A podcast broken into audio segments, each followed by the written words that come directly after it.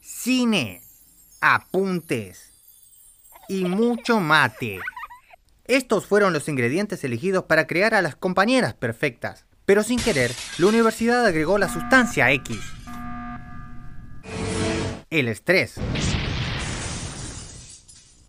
Y así nacieron las Facuamigas, que con sus conocimientos de organización y adicción a la cafeína y a los chismes, dedicarán su vida al entretenimiento.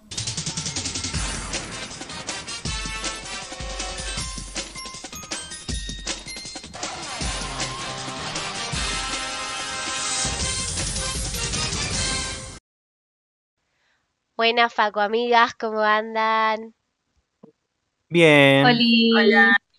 Todo bien. Hoy es un podcast muy especial para mí porque hoy vamos a hablar sobre Marvel y llega una semana anticipada de lo que habíamos dicho.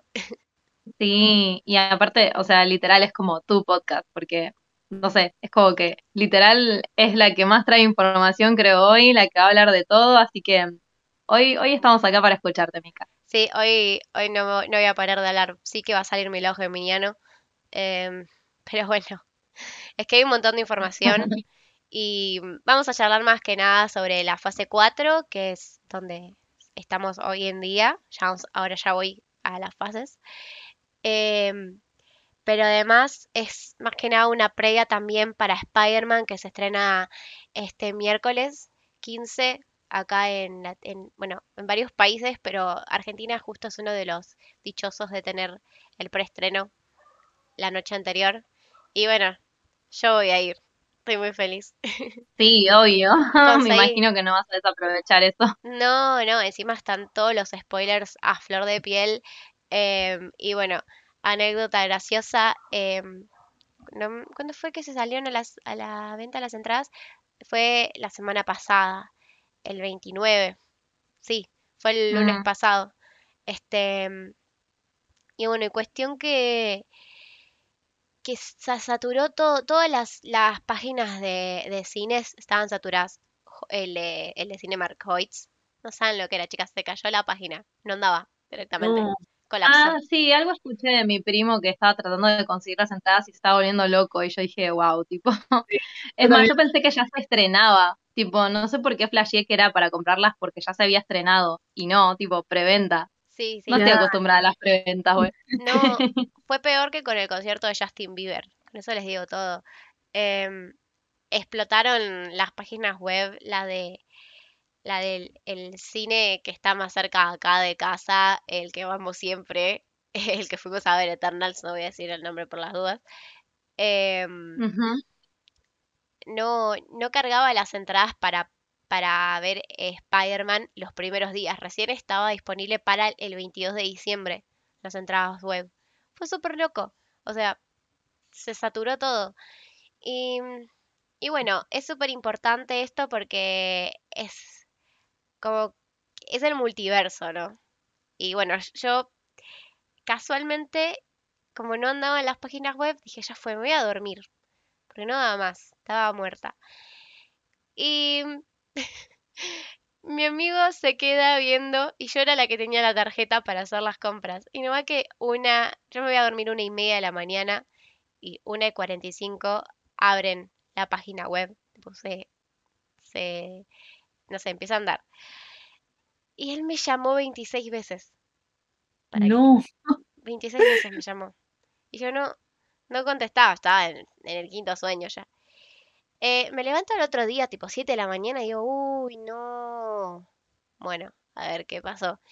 Y, mm, y consigo entradas en el Hoyts, que es mucho mejor del que el cine que tenemos cerca de casa, la verdad, vale la pena ahí, porque son, tienen unas salas divinas, unas pantallas hermosas.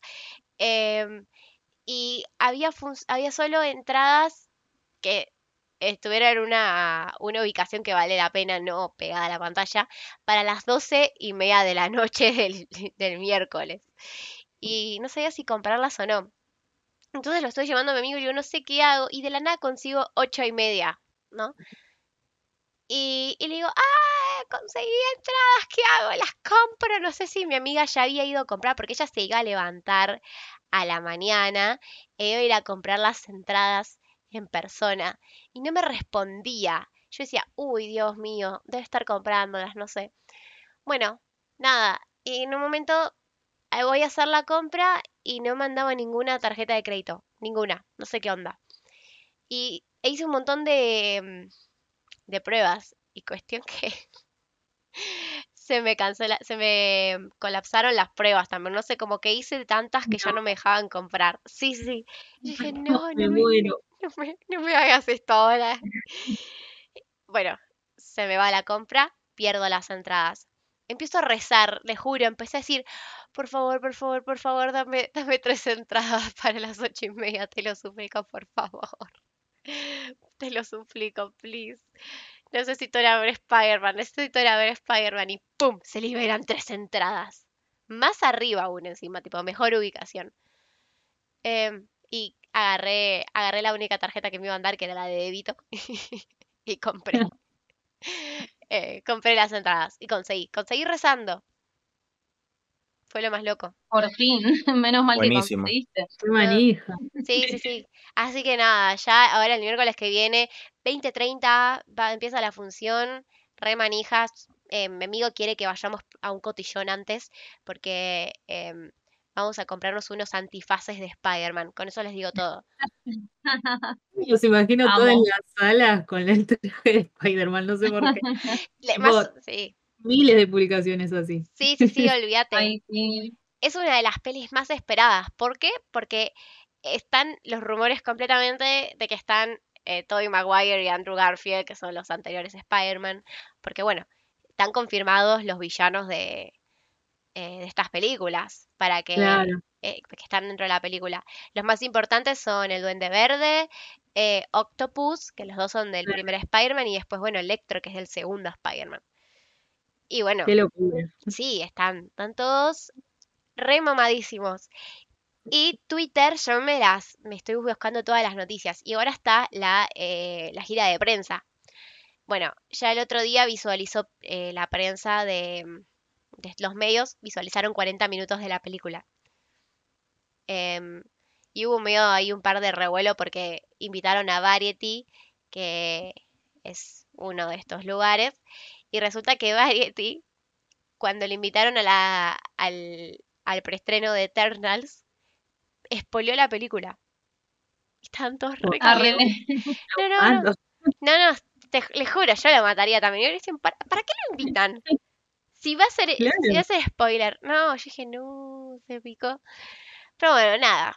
Em, es una locura. Están, no es una cuestión que, que decís, uh, bueno, son pelis de superhéroes. Realmente hay un hype enorme en todo el mundo. En todo el mundo por esta película. Es Sí, sí, increíble. se nota. Este, como que hubo un momento en el que Marvel empezó a, a tener todo este hype y listo, tipo, nunca más bajaron. O sea, Claro. Más que nada también tipo el tráiler que les mandó, que es como, te llena de dudas, es como, querés saber qué va a pasar.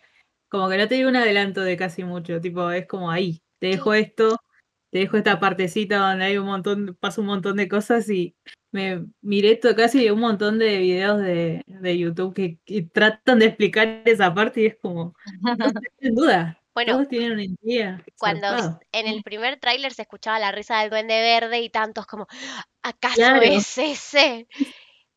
Y Marvel es famoso por tener trailers donde básicamente todo lo que se ve en el tráiler nunca pasa en la película, jamás. Eh, lo ah, hicieron, lo hicieron con Infinity War y la gente decía, no puede ser, no pueden ser tan guachos. Y es que lo generan a propósito porque hay tantas teorías, pero tantas, porque justamente están basados en cómics. Entonces la gente como que, no sé, tiene, tienen millones de posibles respuestas en las manos y no saben para dónde ir. Y bueno, em, casualmente en el primer tráiler ya había, ya había eh, escenas que no eran de la película. Este, por, ej- por ejemplo, hay una que están en un tren Spider-Man con, eh, con el Doctor Strange, que encima es, o sea, está el Doctor Strange, es épico también.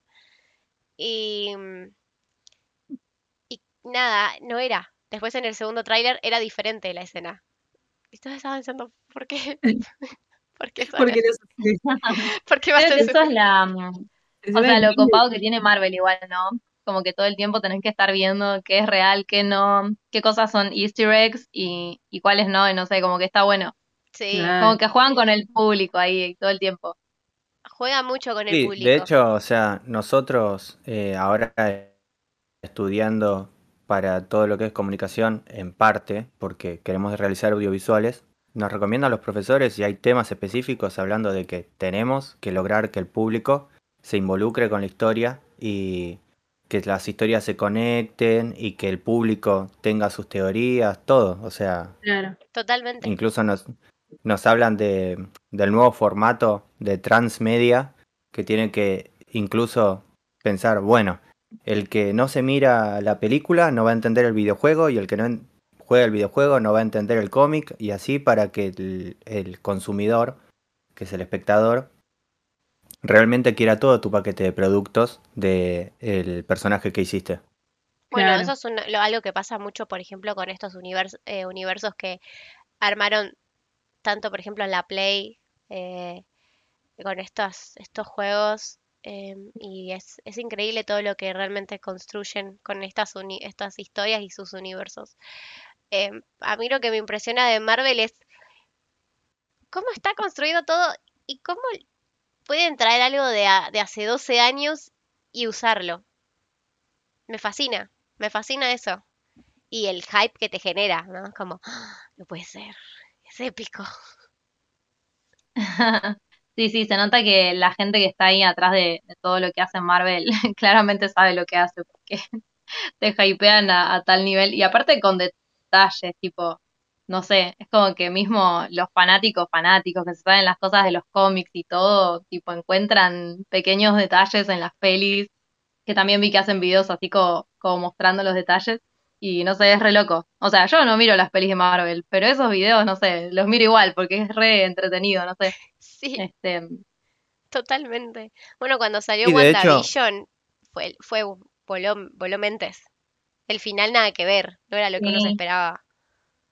A mí me volvió loco eh, que, bueno, ya todos habrán visto las películas de Marvel, así que no es ningún spoiler. Eh, creo que la primera película de eh, el Squad, de los Vengadores, juntos, tienen una escena en la que Stark le dice a, al Capitán América, todo lo que vos tenés de especial vino en un frasco, y el otro le contesta, el Capitán América, a Stark, que todo lo que tiene de especial para ser un héroe está en el traje, pero él no se sabe sacrificar por los demás. En la propia película tiene un momento de sacrificio Iron Man, y vos decís, bueno, ahí cerró el arco de esta especie de tensión entre sacrificarse, no sacrificarse, tener algo de especial por el traje. Pero después de mucho, en otra película, cerrando el arco de toda la transición de, de digamos, esa serie de películas de, de los Vengadores, tiene otro momento de sacrificio más épico Iron Man. Entonces, vos decís, fa, loco, ¿habrán pensado desde esa primera frase en los primeros 20 minutos de la primera película de Avengers para que cierre el arco de Avengers el personaje de Iron Man con su sacrificio? Porque es, es impresionante. También en la, última película de Avengers tiene eh, este momento en el que eh, Rogers demuestra, o sea, el Capitán América demuestra que él es valioso por dentro porque logra utilizar una herramienta que solamente puedes utilizar si sos puro de corazón. Decilo, decilo, bla, bla. Andy. Tenemos que. Sorry, perdón, chicos, Toma el pero. martillo de Thor. Exacto, este es un podcast de Marvel. Estoy seguro que el que lo escuche es porque sabe de Marvel, porque le gustó. Eh, esto son, son como todas estas cosas que está diciendo Andy, son cosas que se fueron mo- metiendo como easter eggs durante todas las películas. Tomó el martillo de Thor, que es súper importante poder tomar el, como le digo, como le dice Paul Rudd a Jonathan. Exacto, Jonathan. Me encanta eso también. Y también, mira, estoy tan paranoide con la perfección de este sistema que tiene Marvel para atraer al público que yo llego a, a pensar que ese momento épico en el que Tom Holland le dice a, a Mackie, ah, pero vos no tenés una película de tu personaje en un ida y vuelta en una conversación, todos se ríen, pasa el tiempo y cuando finalmente Mackie tiene una serie de El Soldado del Invierno y Falcon, yo me quedé como tipo, Pará, pero, ¿what? Tom Holland ahora em, el, el otro día en una entrevista, que como justamente estaba diciendo, me las estuve viendo todos los fragmentos que pude y encontré los estuve viendo, eh, dijo, sigue sin tener una película, es una serie y ni siquiera se trata sobre él solo. Él dice The Falcon and the Winter Soldier, y es verdad, no tiene una película, no tiene nada de Falcon solo. Eh, ojalá en algún momento logren desarrollar más ese personaje, porque bueno, eh, es el, es el nuevo Capitán América, pero mm, nada, fue muy gracioso. Sí, pero atrás. igual, o sea, yo no me quiero eh, poner loquito, pero hace un rato habíamos comentado con, con vos fuera de Off the Record que yo en broma decía, ah, claro, hacen lo mismo que, que Dragon Ball Z. Presentan personajes en una etapa, después va creciendo esto y finalmente t- tiene un momento culmine. Pero otras franquicias de larga data, como puede ser Rápido y Furioso, Rocky, Dragon Ball Z, todas esas franquicias de larga data, llega un momento en el que dicen, vamos a presentar a otro héroe que queremos que se vuelva el principal y el centro del equipo, y no siempre lo logran. No, Hay verdad. mucha gente quejándose de que hay demasiado revuelo alrededor de Stark, incluso con Stark ya fallecido, eh, en las películas que se tratan de Spider-Man. Y vos decís, ¿por qué tan todos los temas caen en Stark? O sea, todo tiene que ser alrededor de él. Bueno, eso, eso es algo muy bueno notar. em, justamente lo estuve notando ahora con Hawkeye, esta nueva serie que están saliendo los, los episodios. Y bueno, para poner en, contexto a, a nuestros oyentes, eh, nosotros estamos grabando hoy podcast un martes, ¿no? Mañana es miércoles, mañana se estrena otro capítulo de Hawkeye. Em, así que lo que charlemos hoy y por ahí se hable mañana en el episodio y este episodio se estrena el viernes, va a haber un lapso ahí del que no pudimos charlar por esa razón. Pero bueno, en Hawkeye em, hay, hay una cuestión sobre, tal como pasó en Spider-Man, eh, ¿cuál era la primera? Homecoming, con los robos a la, a las, a la tecnología Stark. Es como que es muy importante dentro del universo de, de Marvel. Pero yo creo que ahora dentro de lo, como que lo van a empezar a, a dejar ir ya Tony. Porque ya, ya está. Ya está muerto. Y, y le van a dar más bola, que creo que lo están haciendo, a todo el lado de los de Pym, que vendrá a ser Ant-Man. Em, creo que por ese lado van a empezar a, a buscar. Porque mm, es una gran parte, pero como vos decís, hay mucho revuelo sobre Tony. Ya no tiene mucho sentido, personalmente. Como que ya está, ya tuvo su, su, su cierre, su punto Claro, culmine. justamente no quiero que pase como, no sé, para darte un ejemplo, que Goku nunca lo dejan morir. Hasta vuelve del cielo Goku, o sea, ya es increíble. No quiero que eh, Marvel se quede sin ideas, o sea, eh, si necesita un líder, un- alguien que sea el centro de todo, eh, está, ya cerró toda la etapa de los Vengadores. Tienen que tener un nuevo líder, un nueva, una nueva figura central que no sea eh, relacionada con el equipo de los Vengadores, porque ya todos fueron cayendo como moscas. Claro, totalmente. Y bueno, eso te lo pones a pensar. Eh, Hawkeye se sabe, se sabe que él ya no quiere saber más nada, o sea, quiere pasarla con su familia. em, bueno, Black Widow, muerta. Em, Thor, en el espacio. Nada, está off the record. Em, Hulk, y Hulk está apareciendo en casi todas las escenas post créditos, eso es verdad. Pero Bruce nunca sería el líder de los Avengers, eso estamos seguros. Em, ¿quién más? ¿Quién me queda? Bueno, Tony está muerto y Cap viejo. No sabemos si está muerto o vivo. Así que... em, Pero te falta una persona, que es la que yo quiero que lidere todo. ¿quién? Yo ¿Quién? quiero que ¿Quién me la falta? Capitana Marvel pase Ah, a tener un montón de protagonismo, porque ella dice, ay, tengo muchas galaxias que proteger, por eso nunca estoy acá con ustedes que solamente se fijan en la Tierra. pero, Pero Ca- pero Carol no, no es una vengadora, entre comillas, o sea, no, pero podría. Sí, es. El tema es que hay tanto revuelo, eso es algo que no me gusta, que hay un montón de revuelo contra el personaje de Brie Larson y Brie Larson. Eso es hay algo que el fandom de Marvel tiene, es que es súper machista. Súper. Eh, Cuando se estrenó eh, Capitana Marvel, la destrozaron. Y era igualmente que Tony Stark ella. Era literalmente el mismo personaje femenino, nomás. Ay, que es egocéntrica, que es narcisista, que no sé qué, qué sé yo. Es Tony. Es lo mismo, solamente que es mujer. Y bueno, ahora está el temita de que ya no es más Capitana Marvel 2. Ahora son The Marvels. Y mm, va a entrar Mónica, que salió de WandaVision, que vendría a ser la hija de su mejor amiga, em, que consiguió poderes a través de, de, de Wanda. Y, mm, y bueno, va, va a tratar bastante ahí. Es más, al final de WandaVision se, se ve que, que Carol tiene una comunicación con Mónica. Eh, ese es el tema, es que ahora seguramente se tire para que lideren los jóvenes Avengers, que es lo que se está intentando buscar con, por ejemplo, Kate Bishop, que apareció en Hawkeye. Em, al parecer la hija de, Ant-Man va a tener mucho protagonismo y va a tomar un rol de heroína. Va a ir por ahí, se estaba rumoreando con los hijos de Wanda y de, y de Visión, pero no se sabe porque era toda una creación de ella. Hay que ver cómo sigue por ahí. Pero en los cómics ellos están. Em, nada, son, son bastantes cosas que van a empezar a suceder, pero eh, no sé si van a estar liderados por, por Carol. Me gustaría ver eso, ojo. Sería interesante.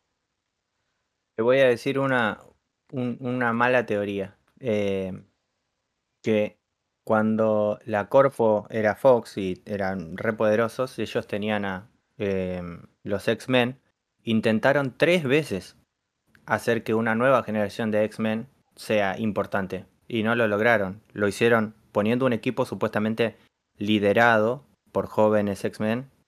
eh, que tenía como, digamos, eh, lo que lo amalgamaba con los X-Men era que estaba eh, Gepardo, o bueno, Wolverine, como le quieran decir, Qué parro. y no lo logró. Y después lo hicieron dos veces más de tratar de hacer una nueva generación de X-Men, ¿viste? Nueva generación se llamó incluso. Sí, Y no, no lo podían hacer. Es como que la gente no agarra a los nuevos X-Men. no, Ahora, no. bueno, Hace poco hubo una película ah, que se estrenó de X-Men. comprar la cuerpo. ¿Qué? Que hace poco se estrenó una peli de Sí, X-Men, ¿no? Con, con se Anya estrenó una película de X-Men que era... mm, eh, ay, con un nombre re pedorro. No me acuerdo, como Los Inusuales, Los Extraños, no sé qué cosa le pusieron. Una serie también sacaron en Fox TV, una, la verdad, una bosta. los nuevos mutantes, creo. Eh, los nuevos mutantes. Le buscan todas las vueltas posibles, pero la gente en el universo de X-Men solamente se enamoró de los X-Men. Sí, Y yo no quiero que pase eso, que la gente diga el MCU es los Vengadores. Y que sin los Vengadores se hunde. es que yo creo que no, realmente, eh, realmente siento que lo están llevando por un muy buen camino. Eh, bueno, si querés, ¿por qué no arrancamos contando un poco sobre las fases y ya podemos seguir hablando de la fase 4, que es esta que estamos hablando, y todo lo que está representando hoy en día? Em, porque hay bastante, o sea, para poner en contexto a las chicas que no tienen ni idea de Marvel. Y Yo acá escuchando todo, tipo, atentamente. Y de, voy bueno, aprendiendo la fase No, 1, pará, tengo la referencia perfecta. decí- Eh, Juli, vos que la viste y Kaz seguro también la vio. El problema es que ahora, digamos que para eh, el MCU, ya terminó la etapa en la que estaba vivo Heisenberg y quieren hacer seguir Breaking Bad. Entonces es como tipo, ¿cuál es el chiste? Todo pasó alrededor de él. Ese es el mambo. Después cuando salió la película El Camino vos podés ver que fue una bosta. Bueno, no, yo la banco. ah. No, bueno, fue media también fanservice, pero bueno, sí. Igual sí se entiende el concepto, es verdad. Sí, sí. Es como medio parecido. Bueno, eh, la primera fase eh, del universo del, del USM o MCU, como quieran eh, llamarlo, es donde todos los personajes centrales, o sea, los Avengers, aparecen y aparecen las organizaciones. Eh, está Iron Man, el Increíble Hulk, Iron Man 2, Thor, Capitán América y Avengers, que ahí es cuando termina. Eh, a la par de Avengers, que estoy segura que tal vez figura para la, la, segu- la segunda fase, aparece em, Shield, que vendría a ser, bueno, Agents of Shield, esta serie. Que yo la veía, estaba muy buena. Después, como que estaba muy buena porque seguía el hilo de las pelis de Marvel. Por ejemplo, ellos tenían que ir a limpiar todo el quilombo que hizo eh, Thor en un mundo oscuro, por la 2, la pelea que tuvo en Londres. Y, y después se dice- diversificó toda la mierda, se fue todo al choto y no lo siguieron así. em, con historias muy copadas realmente, pero era como toda una línea paralela a Marvel y siento que perdí un poco el sentido porque hubiera estado buenísimo que logren conectarlo. Bueno, nada, en fin, son las primeras películas de inicio. Ya les dije, Iron Man, eh, en Iron Man 2, que es cuando aparece ya la iniciativa de, de mm, los Avengers, Hulk. eh, es el último Hulk. Claramente no está con. con este. Ay, se me fue el nombre. ¿Cómo, es, cómo se llama Bruce, el actor de Bruce Banner? No me acuerdo. Uy, Ahora, justo ahora se me olvidó. Está Eric Bana y después está Edward Norton. Edward Norton, eh, que ese fue el último que hizo la peli Hulk. Pero el de ahora, ¿cómo se llama?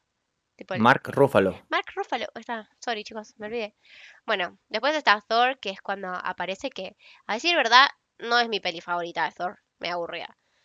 Em, y bueno, y está Capitán América, que aparece, aparece Cap, aparece el agente Carter, aparece el padre de, de Tony, aparece el soldado del invierno, Bucky.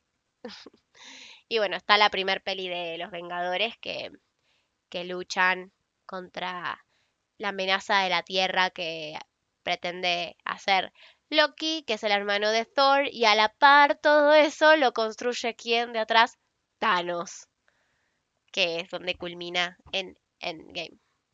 Eh, pero bueno, Eh, ahora, momento tri- trivia, digamos. No me acuerdo si es en Guardianes de la Galaxia, es la primera vez que aparece Thanos así como al final porque había pasado algo. Aparece en una escena post créditos de esa, ¿no? De la primera Guardianes de la Galaxia sí, recién. creo que fue ahí, pero que aparece él, pero después mencionado, creo que ya lo mencionan en, en- en Avengers, en la, en la escena post crédito. Ah, yo tenía como una controversia con varias personas sobre cuándo fue la primera vez que Thanos aparece. Mencionado No. aparece primero en, en Avengers. Mi- Miento, creo que no lo mencionan en la, en la escena post créditos, pero lo mencionan Loki cuando tiene estas, estas como asambleas con quien lo está llevando, está llevando a cabo todo este tema de colonos- colonizar la Tierra. Em, eh, pero de ya desde ese momento está impuesto Thanos. Pero sí, creo que recién aparece en, en Guardianes de la Galaxia que vendría a ser en la fase 2. Si mal no recuerdo, era la 1. Bueno, ahora aprendo otra cosa, que es que hay que mirar las escenas post crédito. Sí, sí, Sí, eso yo lo sé por lo menos. Ah, Sí, sí. pero sí, siempre hay siempre, nunca Sí, dejen las escenas Pero ponele, mm, yo las de Avengers, las primeras las vi, pero en ese momento como que no estaba ese hype y creo que, bueno, no sé si mucha gente se quedaba a ver las escenas post crédito en ese momento. Tipo, las primeras te digo, de, de los Avengers. Em, sí, muy poca gente. Y sigue pasando, ojo, eh. La gente, Ay, no. la gente se va, se va. de- y yo, ¿Qué? Loco, no saben nada. Pero bueno, Vos te quedás hasta que te sacan de la sala. sí, no, no, Listo, Mika ya está, tipo. ya no. Mica ya está, se, posta se acabó, eh. Se acabó el rollo. No, no. Ya sigue por las dudas. Pero bueno, Empezaba de vuelta la película. no hay problema. Pero pasa un montón porque, posta, yo eh, me gusta esta controversia más que nada porque soy un fan de las narraciones y me gustan los hilos argumentales y las teorías. Entonces yo empiezo a leer todos hilos argumentales, teorías y todas esas cosas de los fans. Y capaz aparece un comentario que dice, sí, lo que acabas de decir es lo que pasa en la escena post créditos. Y es como tipo, un chabón se mató imaginando una teoría, ponele, diciendo, ay, seguro que lo que sigue de esta película es tal cosa. Y el otro le dice, sí, está en la escena post créditos. Y es como, ¿y por qué no la viste, boludo? Ay.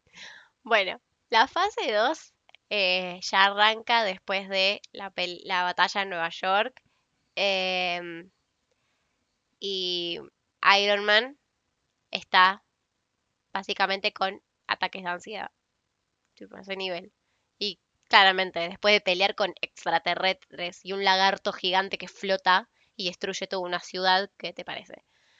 Em, pero bueno, la segunda peli es de Thor, el mundo oscuro, em, que acá hay una segunda mención ya a un- otra gema del infinito, que después son súper importantes en Infinity War. Bueno, está la segunda de Capitán América, vuelven a introducir a Bucky, nuestro soldado del invierno. Y después está Guardianes de la Galaxia, menciona a Thor, eh, a Thor, digo, a Thanos. Bueno, los eh, Vengadores, la era de Ultron. em, tanto en Soldado del Invierno fue. Al final de Soldado del Invierno tenemos eh, escena post créditos con Wanda Max, Wanda, Wanda y Pietro Maximoff, que son muy importantes. Eh, justamente Wanda es nuestra bruja escarlata. Em, y Pietro es em, el muchacho que tiene velocidad tipo Flash en X-Men, por si vieron ustedes chicas la peli. Sí, sí, eh, ese lo conozco por Evan Peters. Exacto, bueno, nos, nos vamos para la fase 4 y ahora en WandaVision eh, aparece Evan Peters como Pietro. No, Sí, me muero. no saben lo que fue eso, volvió loco a todo el mundo. Eh, fue, fue todo una movida a propósito, igual tiene, tiene un argumento de por qué está él, pero bueno. Eh, después tenemos a Ant-Man, que es cuando empiezan a introducir a, mm, ¿cómo es? al personaje de Paul Rudd. Y, y bueno, ya empieza a haber otro tipo de tecnología, empieza a avanzar todo el, el universo de Marvel. Entramos a la fase 3, que es la más picante. Y es la que más loco volvió todo el mundo. Arranca con Civil War. O sea, no arranca con cualquier película. Arranca con la, la película en la que se dividen, se dividen los Avengers. Hulk, no sabemos dónde está. Thor, en Asgard. Eh, aparece Black Panther. Tenemos la primera introducción. Eh, tenemos la introducción de Spider-Man adentro del, u- del MCU. Y básicamente se pelean Tony y Cap. Entonces, nada, explota todo. Eso es muy importante porque eh, luego en Infinity War está todo esto tenso. Y se ve más que nada después en Endgame. Bueno, la segunda, es la segunda película que sí es Doctor Strange. eh, introducción a- al personaje de Benedict, Benedict Cumberbatch. Cucum- Cumberbatch, Cucum- bueno, tiene un apellido muy raro. Sí, Me sí, mata tiene siempre le un nombre muy raro. básicamente. Sí, Cumberbatch, para mí es Cumberbatch, yo no sé cómo se dice, pero yo le voy a decir así. Em, bueno, después tenemos la 2 de Guardianes de la Galaxia con eh, Groot, yo soy Groot, chiquitito, Ay, me encanta. I am Groot. Em, con un final bastante triste. Después tenemos. e- Eso también, ¿viste? Como que ya Guardianes de la Galaxia. A mí lo que me vuela la cabeza es que hay un montón de dioses y de. En, en todas las. En muchas pelis de Marvel, como que hay un montón de cosas que crean mundos, universos. Pero ¿cuál es la definitiva? Sí. ¿Cuál es lo supremo? Eso es lo que me vuelve loca de Marvel. No comprender esa línea. Por ejemplo, en Guardianes de la Es que Galaxia me 2, parece que más que uno sea más supremo que el otro, es como que uno eh, conecta al otro y así, tipo sucesivamente. Es como que. Es sí, que es así. Pero bueno, en Guardianes de la Galaxia 2 aparece Ego, que es el papá de, de Peter. Y mm, supuestamente él crea, tiene este mundo y va creando vidas para hacer, es un dios, qué sé yo. Bueno, nada, una banda.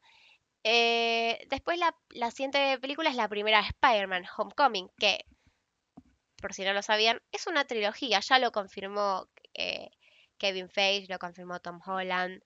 Es como la trilogía de Spider-Man siendo un niño y básicamente teniendo a, a su versión del tío Ben, que vendría a ser el tío Tony. Ajá. Me Eh, encantan esas pelis, son muy graciosas. Tipo, no vi todas las pelis, pero esas sí me las vi.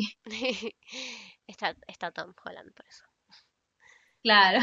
Después está mi favorita de Thor, que es Ragnarok. La verdad que yo la re disfruté, me encanta. Y ahí aparece Hulk. Ahí ya sabemos dónde estaba Hulk, después de la era de Ultron. Ajá. Em, bueno, después tenemos Black Panther. Introducimos con mejor, mejores cosas a Wakanda. Y así es después como culmina en Infinity War. Y tenemos ya todo lo que se venía mamando durante o- 10 años ya, ¿sí? Porque em, Iron Man arranca en 2008, Infinity War es del 2018. Eh, o Wow, sea, qué locura eso, ¿no? Tipo tantos años banda, conectando historias. una banda, una banda. Pero bueno, terrible película. eh, dejó, dejó literalmente a todo un mundo, toda la tierra se quedó sad con ese final. Nadie entendía nada. Es como que se murió lo más importante, pero ¿sabés que Ahora tengo un dato re interesante que creo que hay que confirmarlo. Vamos a mirarlo en las películas a re. Parece que si sumás la duración de todas las películas, desde Iron Man 1 hasta Endgame, dan 3000. No, ¿en serio? Eso dicen. Uh, qué hijos de puta, sí lo hicieron. Si lo hicieron, es una locura. No, no, no, no. Eso sería demasiado detallista. Mal, contar los minutos de las películas para que una frase importantísima de la última película sea la cantidad de minutos es como me vuelvo loco. No, no, totalmente. Bueno, después de Infinity War viene Ant-Man and the Wasp y sabemos dónde estaba Ant-Man en Infinity War. ¿Qué es lo que pasó? Bueno, después viene Capitana Marvel al fin. Y luego eh, Endgame, que es donde culmina toda la historia y por qué es tan importante y por qué a todo el mundo se volvió loco, qué es lo que pasó. Eh, cierra este arco del que hablaba Andy, de esta pelea entre Tony y Cap, que encima ya se venía mamando desde Civil War, re picante. Em, necesitamos, creo que necesitamos tener una, una película en la que ellos dos se peleen y se caen a trompadas. Era re necesario. Más con esa, más con la, no solo, la escena del, del aeropuerto como que está buenísima, pero la escena de ellos dos ahí en, en Rusia, o no sé dónde estaban, pero en, en la montaña con la nieve es impresionante. Creo que era Rusia, porque en What If después estaban ahí. No, fue, Yo te voy a tirar una idea rara. Puede ser que con Civil War ellos decidieron como, bueno, el que tenga más impacto en el público de los dos personajes que enfrentamos, cuanta más gente se ponga en el Team Cap o Team Iron Man, vamos a ver cuál va a ser el héroe del resto de la saga. Porque son así, los chabones pueden escribir películas sobre la marcha, son una máquina de escribir películas los de Marvel. puede ser, pero para mí ya tenían, ya Robert Downey Jr. tiene un contrato con, con Marvel hace bastante y yo creo que ya sabían que eh, él era el favorito hace rato. Como que es Tony Stark. Es, es una máquina, a todo el mundo le gusta Iron Man. Si no te gusta Iron Man, no sé, anda a terapia. Eh, pero bueno, nada. Hablemos de este arco, porque es tan importante. Todo esto que estaba diciendo eh, eh, Andy sobre que Cap no era nada sin el frasquito de la inyección y Tony no era nada sin el, sin el traje, se ve reflejado después en, en esta película porque, bueno, primero que nada, Tony hace el sacrificio más grande del mundo y salva a todos. Em, él no quería, no quería ya seguir luchando. Tuvo a, a Morgan, que es su hija, era feliz con Pepper, sí extrañaba a Peter porque lo había blipeado eh, Thanos y toda la bola, pero ya, ya no quería seguir con eso. Y aún así hace el sacrificio para salvar a todo el mundo. Y lo logra, ¿no? Em, y entonces él es algo más que un, que un traje. Porque con toda esa tecnología que, que él inventó y todo, sí.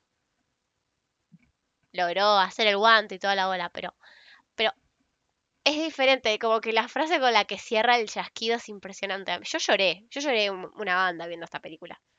Salí llorando. Em, ya, bueno, nada. Tony se muere. Sorry, chicos. Ya tendrán que haber visto Endgame. ya lo habíamos. Está bien. Nos lo merecemos. Ah, Sí. Ya no, No, ya, ya no cuentan esos es que ya. Pasó mucho. Aparte los memes, a mí me respolearon, tipo, ni siquiera los llegué a ver porque yo me enteré de todo. claro. No, es que no, ya no puedo, no, no se puede no hablar de spoilers. Y bueno, em, y Cap, Cap levanta el martillo, que en la era de Ultron era cuando empezó a querer levantarlo y como que lo había movido y tan, y, y tan, no, hay dos. ¿Por qué todos se llaman igual? Y Thor como que se quedó tipo, epa, epa. Como que casi sos digno de mi martillo. Em, o sea, si es digno del martillo, es digno de los poderes casi.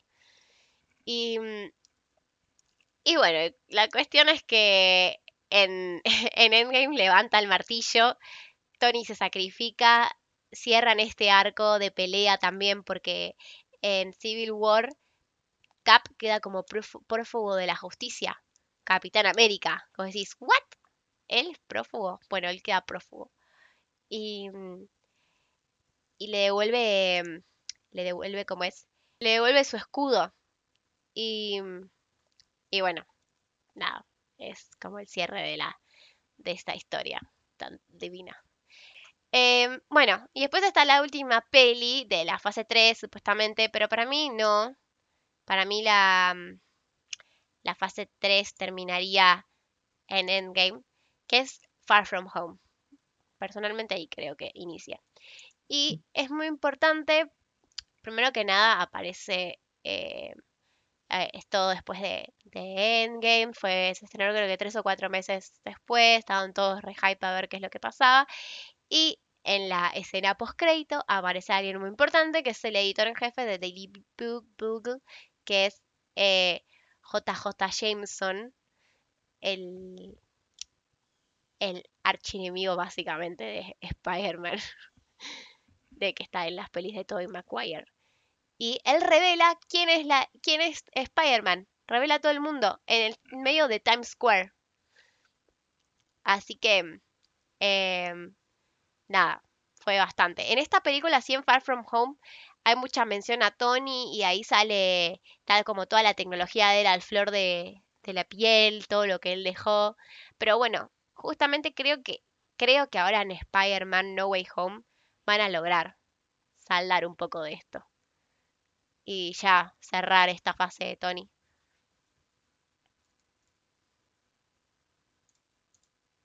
Pero bueno. Bueno, y la fase 4 ya tenemos a Black Widow, que personalmente creo que es una película bastante mala. Realmente sad, me pone muy sad porque merecía un buen cierre em, el personaje de Scarlett. Tipo, Natalia se sacrificó un montón de veces, dejó un montón de cosas y le dieron una película terriblemente mala. La verdad que me decepcionó bastante. Em, tenemos a Shang-Chi, que salió en septiembre de este año. No saben qué buena película. Ya empezaron a grabar la segunda. Ya está en Disney Plus, así que si tienen Disney, vayan a verla. Em, Eternals, que ahora tenemos que contarle una anécdota con Juli porque se mueren. Em, bueno, Spider-Man No Way Home, que se estrena esta semana que viene. Doctor Strange se estrena el año que viene. Y Thor Love and Thunder también se estrena el año que viene. Em, y a la par de todo eso, tenemos series. WandaVision, Falcon and the Winter Soldier, Loki, What If y ahora Hawkeye. Y bueno, hay unas próximas para estrenarse que aún no, no se estrenaron. Por ejemplo, se va a estrenar She-Hulk. em, eh, creo que uno- otra era Moon Knight. Bueno, hay bastantes que están programadas. Así que hay eh, MCU para rato. Pero bueno, Juli, vos Sí, querés. MCU hasta que, no sé, hasta siempre. Sí, seguro. ¿Querés contar qué fue nuestra anécdota del cine? Em, en realidad, bueno, lo podemos contar las dos, pero básicamente te arrastré a ver Dune al cine, porque bueno, fan de la ciencia ficción y, y de Dune, y bueno, Mika claramente quería venir conmigo, entonces, nada, dijimos, vamos, ya fue. Em, bueno, llegamos, y justo en el cine que fuimos nosotras, eh, tenés que comprar la entrada por tipo unas maquinitas, como que ya no te atienden, básicamente. Sí, Así que nada, fuimos, sí, pero bueno, es como todo súper tecnológico. Entonces agarramos, fuimos a las maquinitas ahí, re felices a comprar las entradas. Ah, y a todo esto, vos, Mica, querías ir a ver Eternals, ¿no? Ya desde antes, porque se había estrenado justo. Claro, sí, yo quería ir a ver Eternals, pero dije, bueno, hoy la semana que viene, porque eh, iba a ir con eh, unos amigos y también iba a ir con mi novio, entonces, nada, estaba como arreglando para ir con ellos. Y bueno, cuestión que está todo el mundo, literal, no les miento, comprando entradas para The Eternals y, no para Dune. Y nosotras como, bueno, y yo le decía a Mika, la miraba como, ¿querés ir a ver The Eternals? Tipo, yo no tengo problema. No, no me gusta Marvel, pero me la banco, tipo. Así que, nada, aparte yo ya había visto Dune, así que la estaba viendo por segunda vez. Pero bueno, no va al caso. Estábamos ahí por comprar las entradas, llegamos y justo en el lugar que vamos, a la maquinita esa, había dos papelitos chiquitos, tipo ahí como listos para que los agarremos y los usemos, Tirados en el piso, que eran entradas. ¿Mm? Estaban tirados en el ¿Qué piso. Que estaban tirados en el piso. Ah, bueno, claro. Pero tipo justo ahí, al lado de la maquinita. Sí. Y nadie los había visto. No puede Y ser. eran dos entradas de The Eternals, tipo, literalmente dos, justo una para cada una y para la misma hora encima que íbamos a, a ver Dune, o sea, literalmente era todo perfecto. Wow.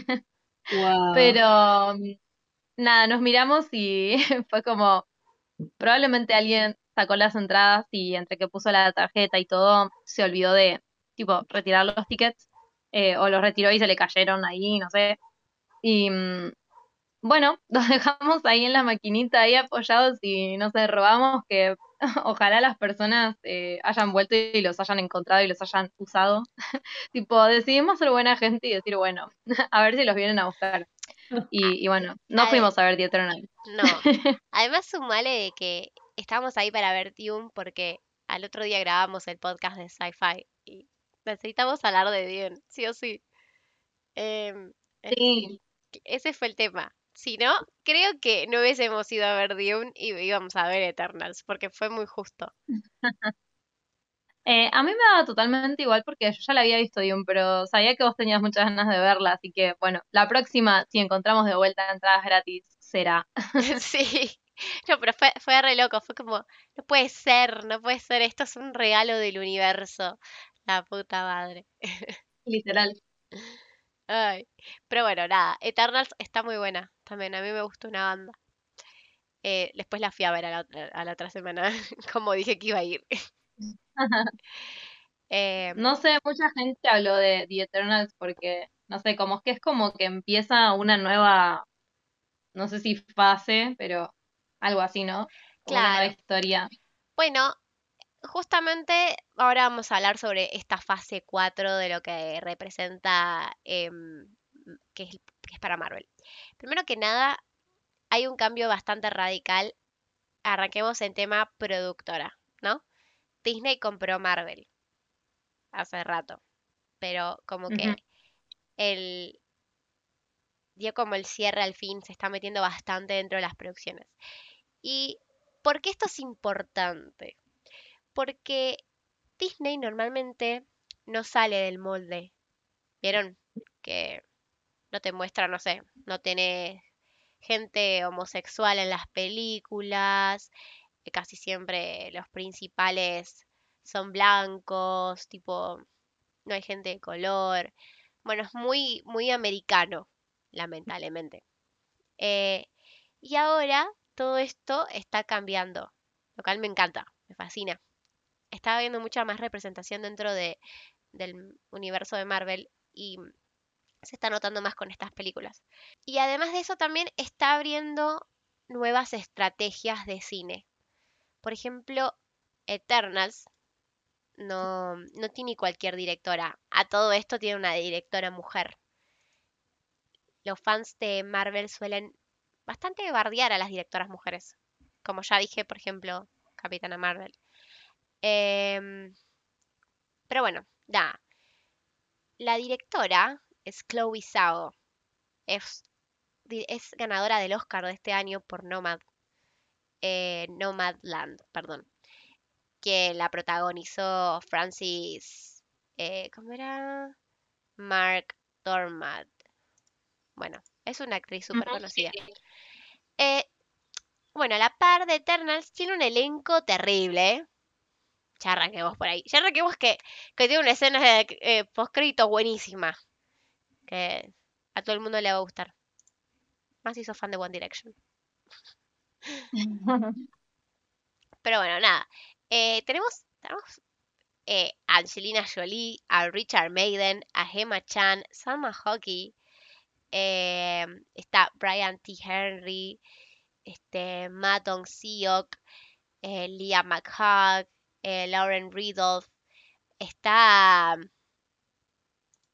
¿En qué aparece? Bueno, aparece el de It. ¿Cuál es él? Ahora me agarró la duda. Ahora voy a buscar a ver cómo está. Mm, ¿A cuál te referís de It? ¿A literalmente el que hace It? Skar- o-. Ah, sí, sí, o sea, literalmente al que hace del papel de It. Ah, ya sé cuál es. Ah, mira vos. Es un villano que evoluciona. Interesante, no sabía que era él. Miren, me acabo de enterar. Bueno, nada, tiene, mm, tiene un elenco terrible. Está Kit Harrington, que es eh, va a ser el Caballero Negro, un nuevo, pa- un, un nuevo héroe. Y mm, es el de el de GOT, el de Game of Thrones. Richard Maiden también estuvo en Game of Thrones. También está Barry Keoghan, no sé si ya lo dije. Em, por ahí por nombres no los reconozcan, pero de cara son conocidos. Ahí está Kuma, Kumail Kanjiani. Em, qué buen personaje. Lo fui a ver al final con mi novio y... Ay, lástima que no está Shai, porque eh, le pusimos signos a, a todos. a todos los personajes de Eternals les pusimos un signo. Em, porque eran, eran como muy, muy obvios. Pero bueno, eh, nada, la verdad que está buenísimo y tiene una superheroína latina, un superheroíno chino, un, un superheroíno, así estamos. Un superheroíno. Un nuevo concepto. ¿Por qué no? Es buenísimo. Debe decir empezar a decir así. Bueno, un superhéroe, un superhéroe negro. Vamos a, poner en pie todo lo que puede llegar a molestarle a los americanos. Negro, gordo y gay. O sea, la persona más normal del mundo, pero como ya sabrán, hay gente de mierda que no soporta estas cosas, lamentablemente. Y no solo eso, sino que tenía su marido y su hijo. Importantísimo. ¿Por qué? Porque yo lo estoy hablando mucho con, una amiga mía, que quiero aclarar mucho. Gracias, Zoe Patane. Ella me estuvo, me estuvo hablando un montón de Marvel conmigo, estuvimos preparando el podcast juntas eh, el otro día y me estuvo tirando un montón de datos porque a ella le gusta bastante también investigar y buscar sobre los cómics y nada, me contó un montón de cositas. Y bueno, charlamos sobre la importancia de la repre- representación que está teniendo Marvel y lo importante que fue Eternals. Además, una de las heroínas es sordamuda.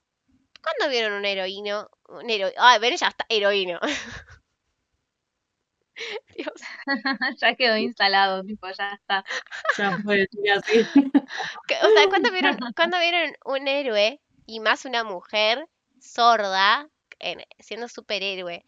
O sea, son un montón de cosas que, que están buenísimas, que vos decís, pero es re normal. No, no es tan normal, porque no lo, no lo hicieron nunca. Es re importante para la representación esto, tenerlo en cuenta. Eh, bueno, Salma Hockey que, eh, que hablaba sobre lo mucho que, que para ella representa, representó ser latina y estar dentro de un traje de super, superhéroe, como que fue, fue una banda, y la verdad es que sí, no, no, no estamos representados de esa forma. Em, y bueno, también hubo, ahí tenemos un, un indio y un chino. Este, ah, y una coreana. De como héroes. Buenísimo. Y, y se va un poco de toda esta línea común de Marvel. Que eso es lo que estuvo pasando mucho dentro de eh, la fase 4. Ya desde WandaVision, que no tenemos la, la misma locura de las peleas de acción y todo esto que representaba Tony, la tecnología y demás. Es, es, otra, es otra cosa nueva. Eh, no sé si, si alguno vio Eternals de acá. Yo no la vi, pero por lo que me estás contando es como que lo que a mí se me cruza por la cabeza es que esto de la inclusión, sí, ya viene de muchas películas de Marvel. Porque, o sea, mal que mal vos decís, no, no, porque en realidad tiene super tecnología, pero eh, tiene personajes que son, por ejemplo, eh, Máquina, Máquina Mortal, creo que se llama, el que le sacó un traje a Iron Man. War Machine. War Machine, máquina, máquina de guerra. Eh, le Pensé sacó que ibas a traje a decir Tony, Máquina del Mal y me está acordando de otra película. otra película. Nada que ver. Máquina de guerra le sacó una, eh, un traje a, a Iron Man, accidentalmente queda paralítico y después, obviamente, tiene asistencia para poder caminar. Eh, bueno, obviamente tiene un brazo biónico, eh, el soldado del invierno. Claro, eh, pero son viene como... de África, directamente nacido en África, el personaje de, de Sí, Pantera Negra.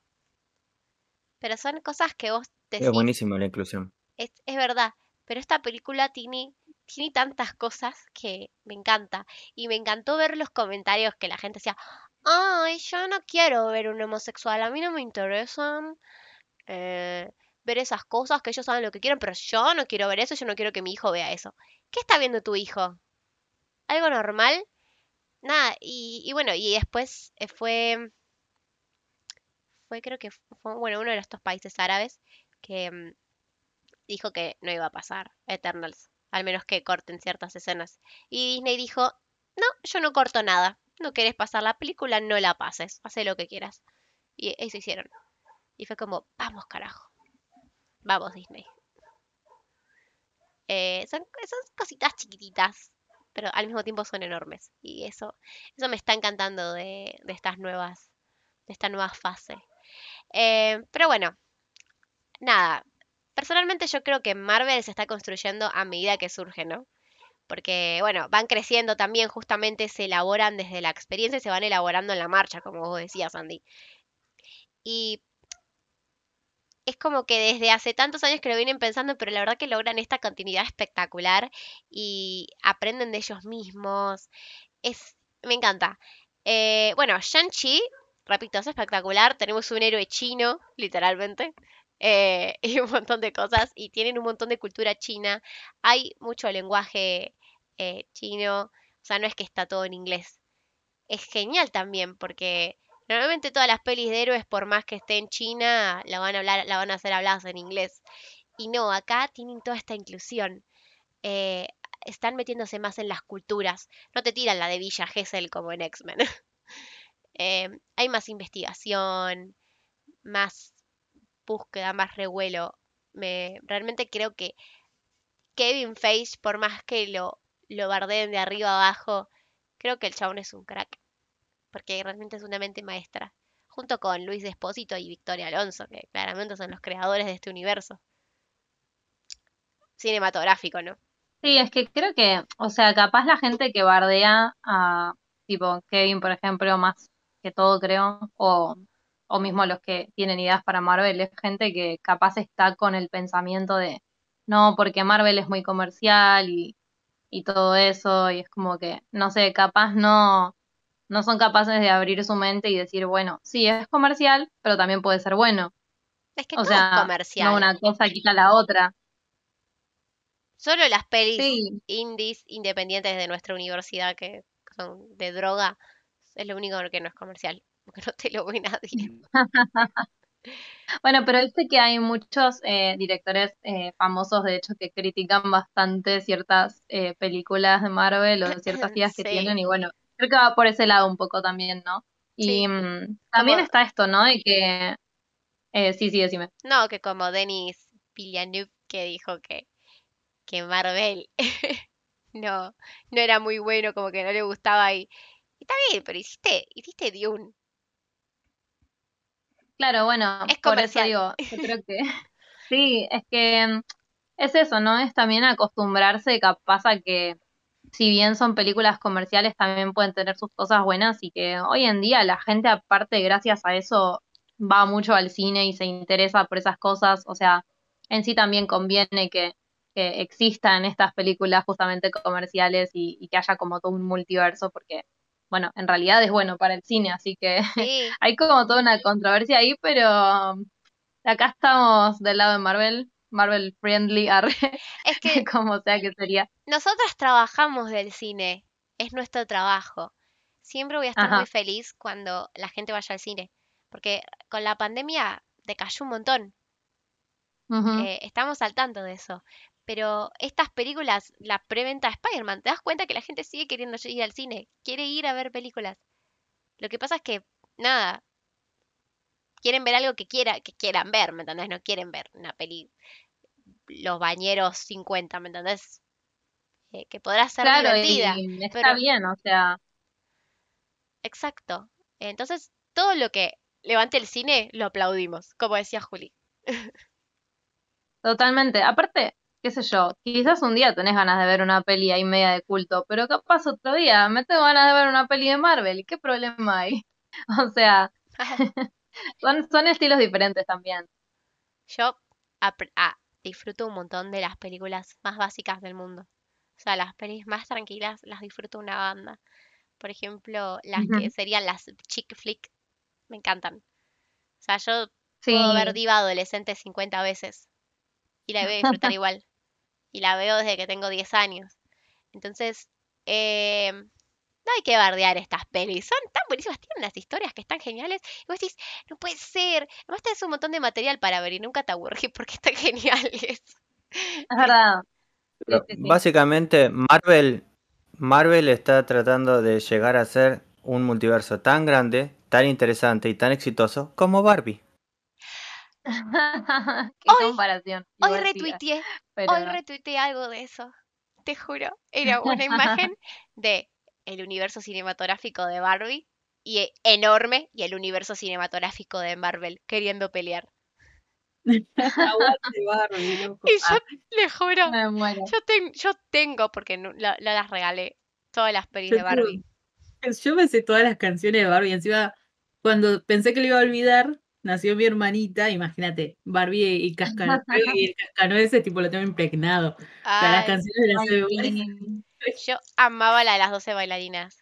Ay, sí, Y Amo. las 12 princesas bailarinas es lo más. hermoso. Es más, Hermoso. La gente es re linda. Yo tengo, yo tengo a mi hermanito de siete meses, justo hoy cumple siete meses. Em, y a- vaya, el año que viene voy a tener una hermanita, pero del lado de mi papá. Así que cuando los dos tengan la edad suficiente para entender Barbie, los voy a invitar a donde sea que esté viviendo y los voy a sentar a ver las pelis de Barbie. Así que Buena elección. están Encima invitadas. Excelente. Es que es, es lo más. Pero bueno, es justamente una cosa así. Pero bueno, con mayor superproducción. Sí, y se nota que saben que les funcionó porque hay un montón de universos que están tratando de crear también, ¿no? Con otras productoras y así, como tratando de copiar el universo cinematográfico de Marvel, pero nadie puede. No, no es verdad. Es que no tienen, a- no tienen la mente de nuestra Argentina. Eso es lo que pasa. Hay, una- hay varios argentinos ahí y yo dije, bueno, somos superiores. ¿Qué se le va a hacer? Nuestra victoria. Claro. Eh, ya que... Sí, no eh, tienen el poder de Disney tampoco, que, mm, que es como tipo, uy, quiero los personajes de tal empresa, compro la empresa. Pero todavía le falta, no. porque, o sea, yo veo que Marvel logró que diferentes héroes con diferentes, digamos, rangos de acción, hay héroes que son interplanetarios y hay héroes que trabajan en el, en el barrio de Queens, como Spider-Man, y por otro lado tenés a la Capitana Marvel. Y lograron in- integrar todo eso, juntar diferentes historias. En una llamamos tercer acto a la gema de tanto, y en la otra llamamos de otra manera a la otra, y así. Y después termina siendo todo por un solo guantelete. Y es genial. Pero todavía le faltan integrar cosas que ya les pertenecen algunas, como por ejemplo les pertenece por eh, tener los derechos de autor eh, Luke Cage, eh, Ah, bueno, hay noticias sobre eso. Todos los, todos los héroes del barrio, todos los héroes del barrio, que de hecho, o sea, eh, se tendrían que cruzar en los cómics, Es que se cruzan. y se van a cruzar Daredevil constantemente con, con Spider-Man. claro, Daredevil. Bueno, eh, ah, quiero. todavía no están integrados y yo estoy es como tipo esperando que pase, o sea, porque si Spider-Man tiene su película y ya lo ves estar en su ciudad en Homecoming y hacer sus cosas, vos decís, che, y ¿Y Daredevil? ¿no aparecen los otros héroes del barrio? No, no aparecen. Segunda película, ¿no aparecen los otros héroes del barrio? No, no aparecen. Tercera película, dale, poneme a Daredevil. Bueno, por eso a mí me gustaba tanto Agents of Shield, porque le creaban una historia a los personajes, por ejemplo, a Phil Coulson, pero a la par se mezclan con las pelis. Pero lo que quiero, quiero contarte, una noticia muy buena. Eh, y de paso vamos a, vamos a hablar un poco de esto y sacar teorías. Em, primero que nada, Kevin Feige, que nunca cuenta nada, reveló que Charlie Cox, acá Daredevil, va a volver como Daredevil en el futuro. Esto lo reveló creo que hace dos días. Empecemos por ahí. ¿Cómo te sentís? Porque tengo un amigo que se está volviendo, el mismo amigo que quiere comprar la- la- las antifaces para ir a ver Spider-Man. Eh, Agus, sí, estoy hablando de vos. Em, por si escuchas este podcast, espero que sí. Te mando Eh, un saludo, Agus. Agus, te queremos. Y a Zoe también, que vamos a ir eh, los tres juntos a ver Spider-Man. Eh, bueno, nada, Es buenísimo que vuelva, que va a volver Charlie Cox. ¿viste? ¿Ya lo dijo? ¿Lo dijo él o dijeron que él lo dijo? Lo dijo que lo que dijo Kevin Feige, que es Kevin Feige. El que tiene la el que tiene los huevos grandes no, es él. Él tiene los huevos de oro. Ok, entonces lo creo. Ah, No, no, claro. Y encima hasta era una entrevista con Amy Pascal, que creo que es otra de las productoras de Marvel. Em, me encantaba porque Amy Pascal estaba con unos pelos re locos y yo dije, uh, esta está re estresada de Far From de No Way Home.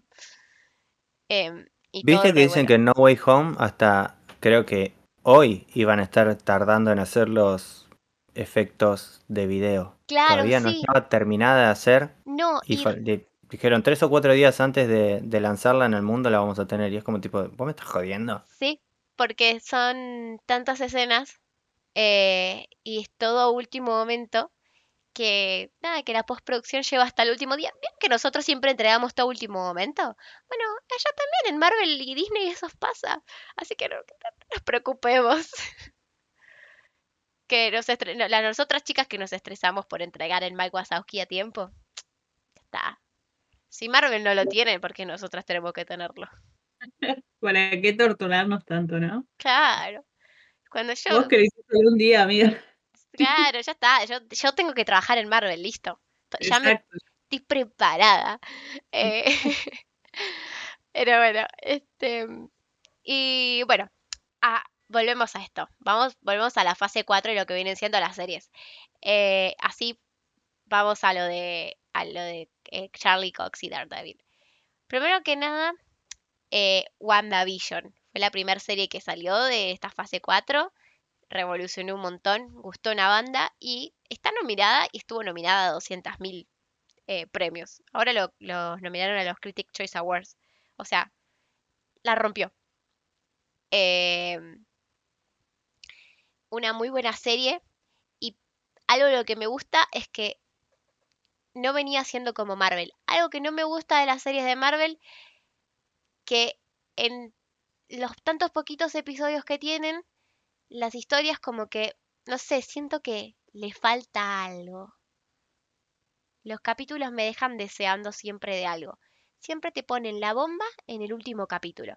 Y es como, dale, tírame un poquito más de info en los otros. Eso es algo que me, vuelve un poco loca. Em, pero bueno, después, segunda, segunda serie que sale, The Falcon and the Winter Soldier. WandaVision, super mágica. A full, bien bruja escarlata. The Falcon and the Winter Soldier, caemos en lo mundano de nuevo. No hay magia. Es gente normal. Capitán América. No está, Hy- eh, no está Hydra, nada de eso. Es todo puro tierra. Y nada mamado. Eh, solo super soldados. Pero bueno, eso ya lo teníamos mamado desde el 2010, creo. Em, tercer peli, Loki. Volvemos a la magia. multiverso. Em, ahí es cuando ya más hype hay del multiverso que en WandaVision, porque la última escena de, Wanda la tenemos a ella con un libro súper importante que básicamente está lleno de magia oscura, que lo, lo debería tener Doctor Strange, que es el Darkhold.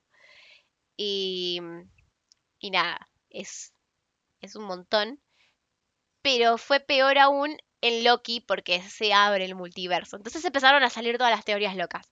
Y bueno, después caemos de nuevo en Hawkeye que tenemos em, serie mundana otra vez. Y ahí es cuando quiero que hablemos de lo de Charlie Cox y Daredevil. Porque em, resulta que en el episodio de la semana pasada eh, eh, ya está más, eh, más dentro de la serie Echo, que vendría a ser este personaje y sobrina de Kingpin. Vos viste Daredevil, ¿no? Andy me figuro. Obviamente que vi Daredevil. Bueno, está Echo. y aparece, entre comillas, Kingpin. Aparece. No, no sabemos. ¿Qué pasa? El padre, ellos son, son de la, de la mafia de los tracksuit, le dicen. Eh, sería la, la- la mafia de, eh, de los ropa deportiva, básicamente. No, No sé, no sé cómo se dice en español. Y, mm, y bueno, el padre de ella es parte de esta mafia y en un momento cuando ella es chiquita le dice, tu tío te va, eh, te va a llevar a casa, te va a pasar a buscar y te va a llevar a casa. Y es una mano regordeta que le da un, una pellizcón en la, en el cachete y tiene un traje. Y todos se volvieron locos. Dijeron, Skimping, Skimping, lo van a meter. Está todo un re revuelo. Así que nada, quería comentarte eso. Ah, y sumándole que el actor de Kingpin de Daredevil lo felicitó a Charlie Cox por ser parte del, del MCU y que le encantaba eso porque él es alto actorazo y le dio todo a Daredevil. Yo estaba como, uh, interesante. Así que Me estás dando muy buenas noticias. tira tus teorías, sí. Puede ser que Bueno. sea el mismo actor, el de Kingpin. Modo teorías. Pero esto, vos me dijiste, no, no me hagas una pregunta de esas, te la voy a... No te voy a preguntar cuál es el mejor Spider-Man ni nada. Te voy a preguntar. Tu amiga personal de, de Dark Phoenix, eh, o sea, básicamente Jean Grey Sí, sin límites, cuando ya puede teletransportar, manifestar y destruir la materia porque su poder psíquico lo permite, cuando ya pierde todo control, le gana a Wanda, porque una cosa es Uh, torcer la realidad y otra cosa es manifestar y dejar de manifestar la materia a tu alrededor. ¿sabes qué? No porque sé. Wan- WandaVision, o sea, el pueblo es, es una manifestación mental, arre. Sí, es que es, es un control mental que ella estuvo aplicando, pero Wanda es la bruja escarlata. Eh, con el Darkhold, yo no sé en qué va a caer ella. Quiero verla ahora en Doctor Strange, de Multiverse, Multiverse Madness. Ahí ya, ya vamos a tener el multiverso que se abre ahora en Spider-Man a full. Eh, quiero, quiero verla ahí, quiero ver qué pasó después de WandaVision, me está volviendo loca. Y creo que ahí vamos a poder hablar sobre si le puede ganar a Jane o no. Pero es, sería una pelea épica, no me digas que no. Sí, porque, o sea, en sí es muy seguro que tengan intereses opuestos. O sea, meterse en los asuntos del otro, seguro. Porque si aparecen los personajes de X-Men, finalmente se integran los personajes de X-Men al, al MCU, seguramente tengan intereses opuestos porque eh, Wanda tiene unas ideas, por supuesto, y Jean Grey y todos los X-Men tienen otras, obviamente, porque la idea de los X-Men es diferente. O sea, no es como tipo, ah, vamos a hacer, sino vamos a integrarnos a la sociedad y esto y lo otro. Y ya X-Men siempre viene con estas historias de que eh, los que tengan poderes, supuestamente, la gente sin poderes los quiere reprimir o los quiere destruir. Claro, Así que tengo miedo. este, sí, sí, sería, sería muy bueno. No sé, no sé qué decirte, es que es muy buena, muy buena pregunta.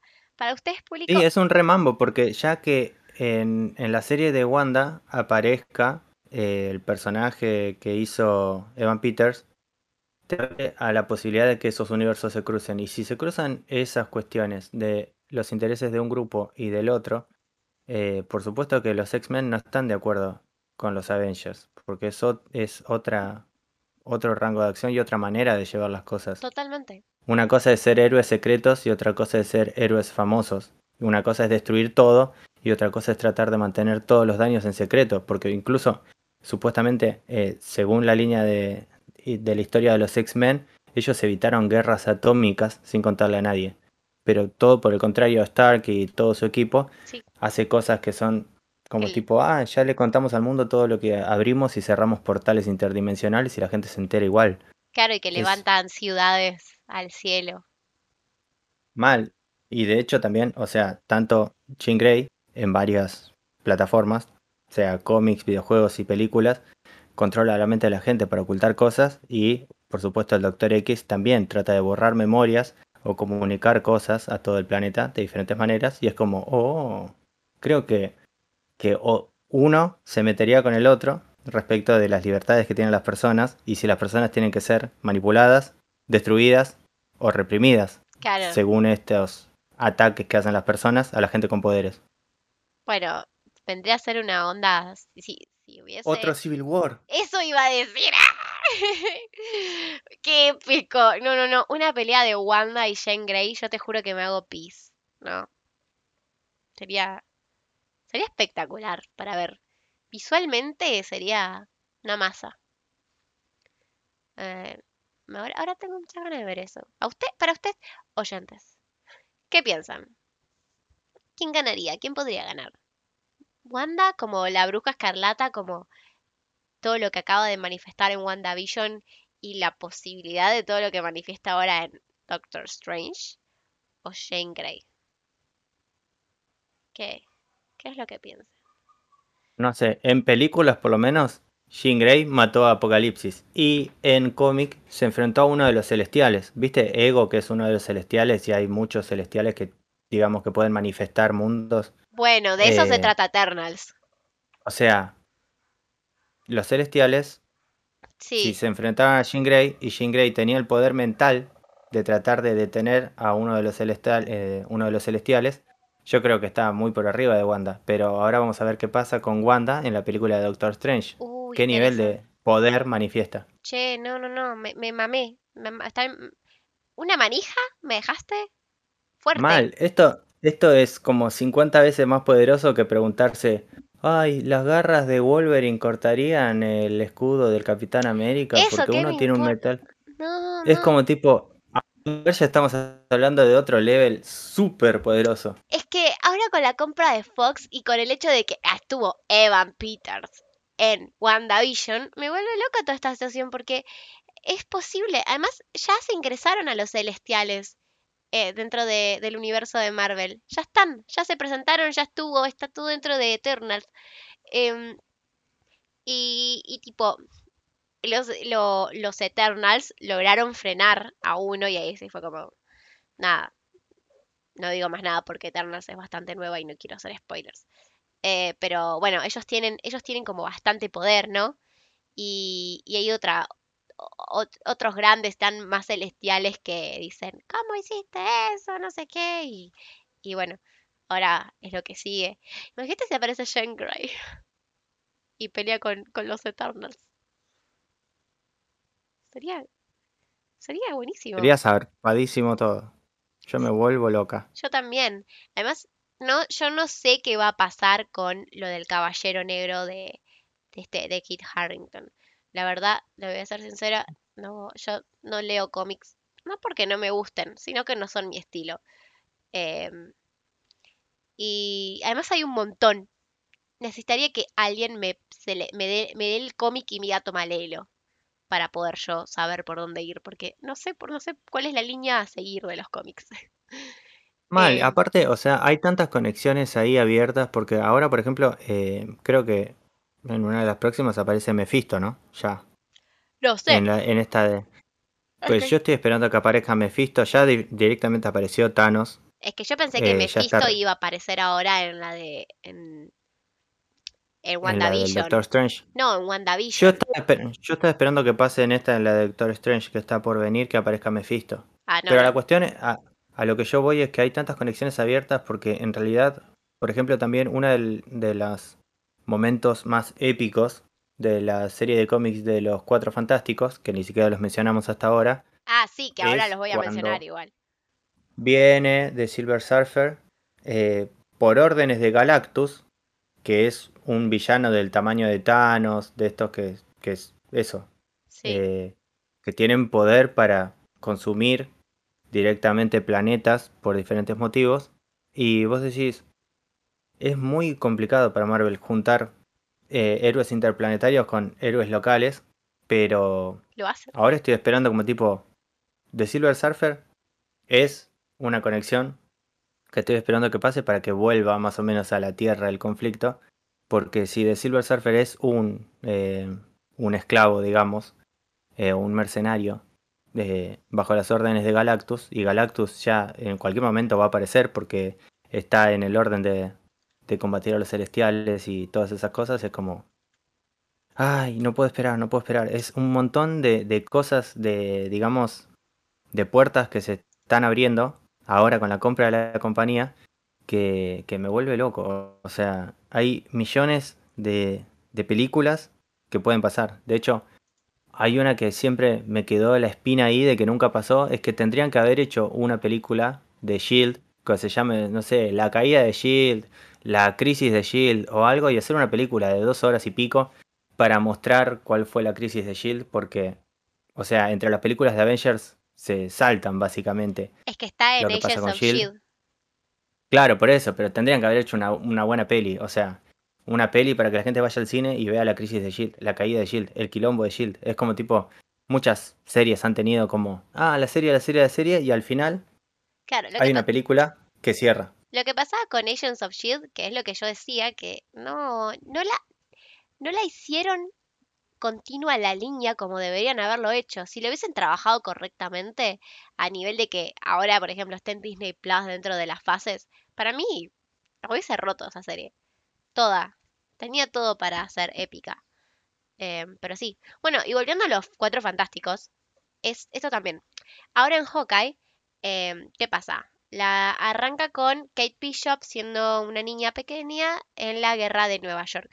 Y justo el penthouse donde ella vive, casualmente, o es una ventana a donde daba a la Torre de los Vengadores. Ahí, o sea, la vecina con Tony Stark. Em, y resulta de que eh, después ella le pregunta a, a Clint, che, ¿y si vamos a la Torre de los Vengadores? Y él le dice, no, Tony vendió eso hace años. Volvemos a cuando Tony vendió la Torre de los Vengadores, ¿cuándo fue? En Homecoming, en el 2017. En línea de tiempo, para ponerlo así. Eh, Hawkeye más o menos ahora sería 2024, porque es después de, del chasquido y de los cinco años que pasaron em, en Endgame y eso. Eh, bueno, cuestión que hay rumores, porque les tiro la data completa. John Watts es el, es el director de, de Spider-Man, creo que se llama John Watts. Ya, ustedes como ya saben, yo soy muy mala con los nombres. Me confundo y se me hacen, se me hace la, la boca loca. Sí, se llama John Watts. Bueno, John Watts, nuestro director de la trilogía de Spider-Man, em, le contó a Tom Holland quién es el que compró la torre de, de los Vengadores. Y resulta que John Watts no es nadie más que el director de Los Cuatro Fantásticos, la peli que están por hacer en Marvel. Así que hay rumores de que fue Reed el que compró la Torre de los Vengadores. El otro rumor es que es Osborne Company. Pero bueno, nada, te la tiro. Porque es como que quizás viene por ahí. Quizás la escena post créditos de Spider-Man, una de esas son los cuatro fantásticos. Yo creo que con, o sea, teoría no, una teoría. O sea, con la caída de Oscorp, porque, bueno, pasó lo de el primer Duende Verde y su respectivo hijo el más pintón de los dos duendes verdes, eh, de las películas de Toby, eh, lo habrá comprado a alguien también, a Oscorp. Es como tipo que Oscorp no, no tendría sentido que siga siendo tan poderoso si se muere el presidente de Oscorp y atrás se muere el hijo del presidente de Oscorp y es como tipo, ya de movida los querían sacar de la compañía, así que Oscorp para mí que no, no tiene sentido que sea una empresa grande en esta altura de la historia. Sí, no, no sé, pero nada, es interesante qué van a hacer, ¿no? Por eso, por eso, Me mata que tenemos que ir tocando a penitas los temas porque, o sea, estamos hablando de una serie de veintipico de películas en, el, en poquito tiempo, o sea. Claro, no, y además de todas las teorías que hay, justamente, ver, está, eh, se, se habló en Hawkeye. Casualmente Hawkeye está estrenándose capítulo por capítulo ahora en fecha de Spider-Man. Spider-Man dice, yo sé quién compró la torre, la torre de Tony. Ah, qué raro. ¿Quién es el director de la película de los Cuatro Fantásticos? El mismo director que Spider-Man. Como, mm, ¿qué está pasando acá? Es, todo muy loco. Eh, y justamente lo de quién compró la torre eh, Spider-Man, digo, de, de los Vengadores, todo eso hubo mucho hype en las redes sociales. Escuché varios podcasts de Marvel, todo hablando, diciendo, che, ¿quién fue? Teorías, teorías, teorías, teorías. Esto como que alimentó. Además, Tom Holland supuestamente es célebre por hacer spoiler, pero esto es una herramienta de marketing que pienso yo que genera Marvel. Sí, yo creo que es tan buen actor eh, para eso, que de hecho también lo pensé un montón de eso, como había dicho en un momento, que creo que las entrevistas de Tom Holland eh, las vueltas que tiene y las cosas que le dice a, los otros son para eso. Es como tipo, cuando le hice el comentario a Maki de que él no tiene película y después salió la serie, es como tipo, estallaron los memes y tuvo un montón más de difusión. O sea, Disney sabe hacer que sus películas se difundan y tiene todo el libro ya eh, sabido de cómo se hace el marketing de sus películas. Porque, de hecho, también saca las cosas a través de Disney Plus porque vas a estar comiéndote eh, memes y spoilers y la necesidad de ver los capítulos antes de que lo vea cualquiera y no verlos tarde o truchos porque te vas a perder un montón. Entonces es como tipo, todos quieren tener Disney Plus porque no les queda otra, no les queda otra para realmente disfrutar la serie. Totalmente. son unos campos. Y aparte, lo que vos decías, guardan en el argumento hasta un último momento eh, digamos, el momento decisivo siempre pasa en el anteúltimo y el último capítulo de sus series, porque ellos ya saben que se tiene que guardar lo mejor para el final, cuanto más gente eh, se suscriba. Sí, y, y permitan tener más hype. Es realmente saben cosechar muy bien a los, a los espectadores. Todo esto que nos dicen a nosotros en la facultad, bueno, ellos saben hacerlo un montón. Es por eso que a veces cuando los mismos profesores como que critican todo esto, ¿no? No, esto no lo mires, qué sé yo, no es industria nacional. Y, es como, ay, pero es que hay que aprender mucho de ellos, son muy capos. Saben mucho. Es que igual, vamos a decir la verdad, como dijo un profe nuestro, eh, Estados Unidos ve a la industria cinematográfica como la industria del entretenimiento. No lo ven como cine en sí. Por eso es tan diferente el cine de ellos. Porque para ellos es entretenimiento, es vender, es otra cosa. Sí, la verdad, o sea, es, todo un mambo como nosotros vemos el, cine también como miles de cosas diferentes. Eh, herramienta política, como una manera de generar tal vez conciencia, de identificarnos con la gente que habla nuestro propio idioma y bla, bla, bla. Y ellos es como tipo, no, o sea, yo hago eh, mis películas también pensando en que va a haber un parque temático, un videojuego y millones de cosas que tengo que instalar alrededor de la película. No, no tiene nada que ver la manera de ver el cine de, Estados Unidos con, con, la nuestra. No, totalmente. Sí, es verdad.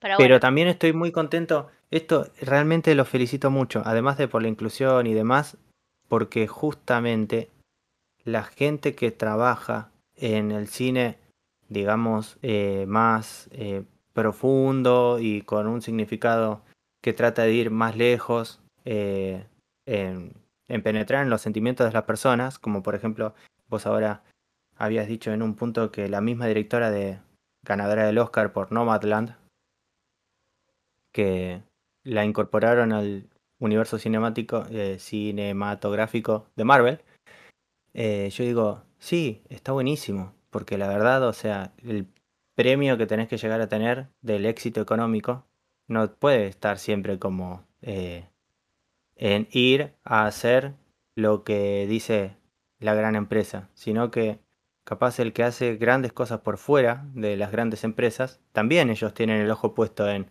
buscar actores, buscar directores, buscar productores, buscar gente fuera de, del mainstream y traerlos a, a su empresa porque saben reconocer el talento que hay fuera del mainstream. No es que constantemente contratan a sus primos como pueden hacer algunas empresas grandes. Yo estoy esperando el día que alguna persona talentosa como puede ser yo le llame la atención y me llamen. Ay, sí, yo realmente quiero trabajar en Marvel. Me encantaría.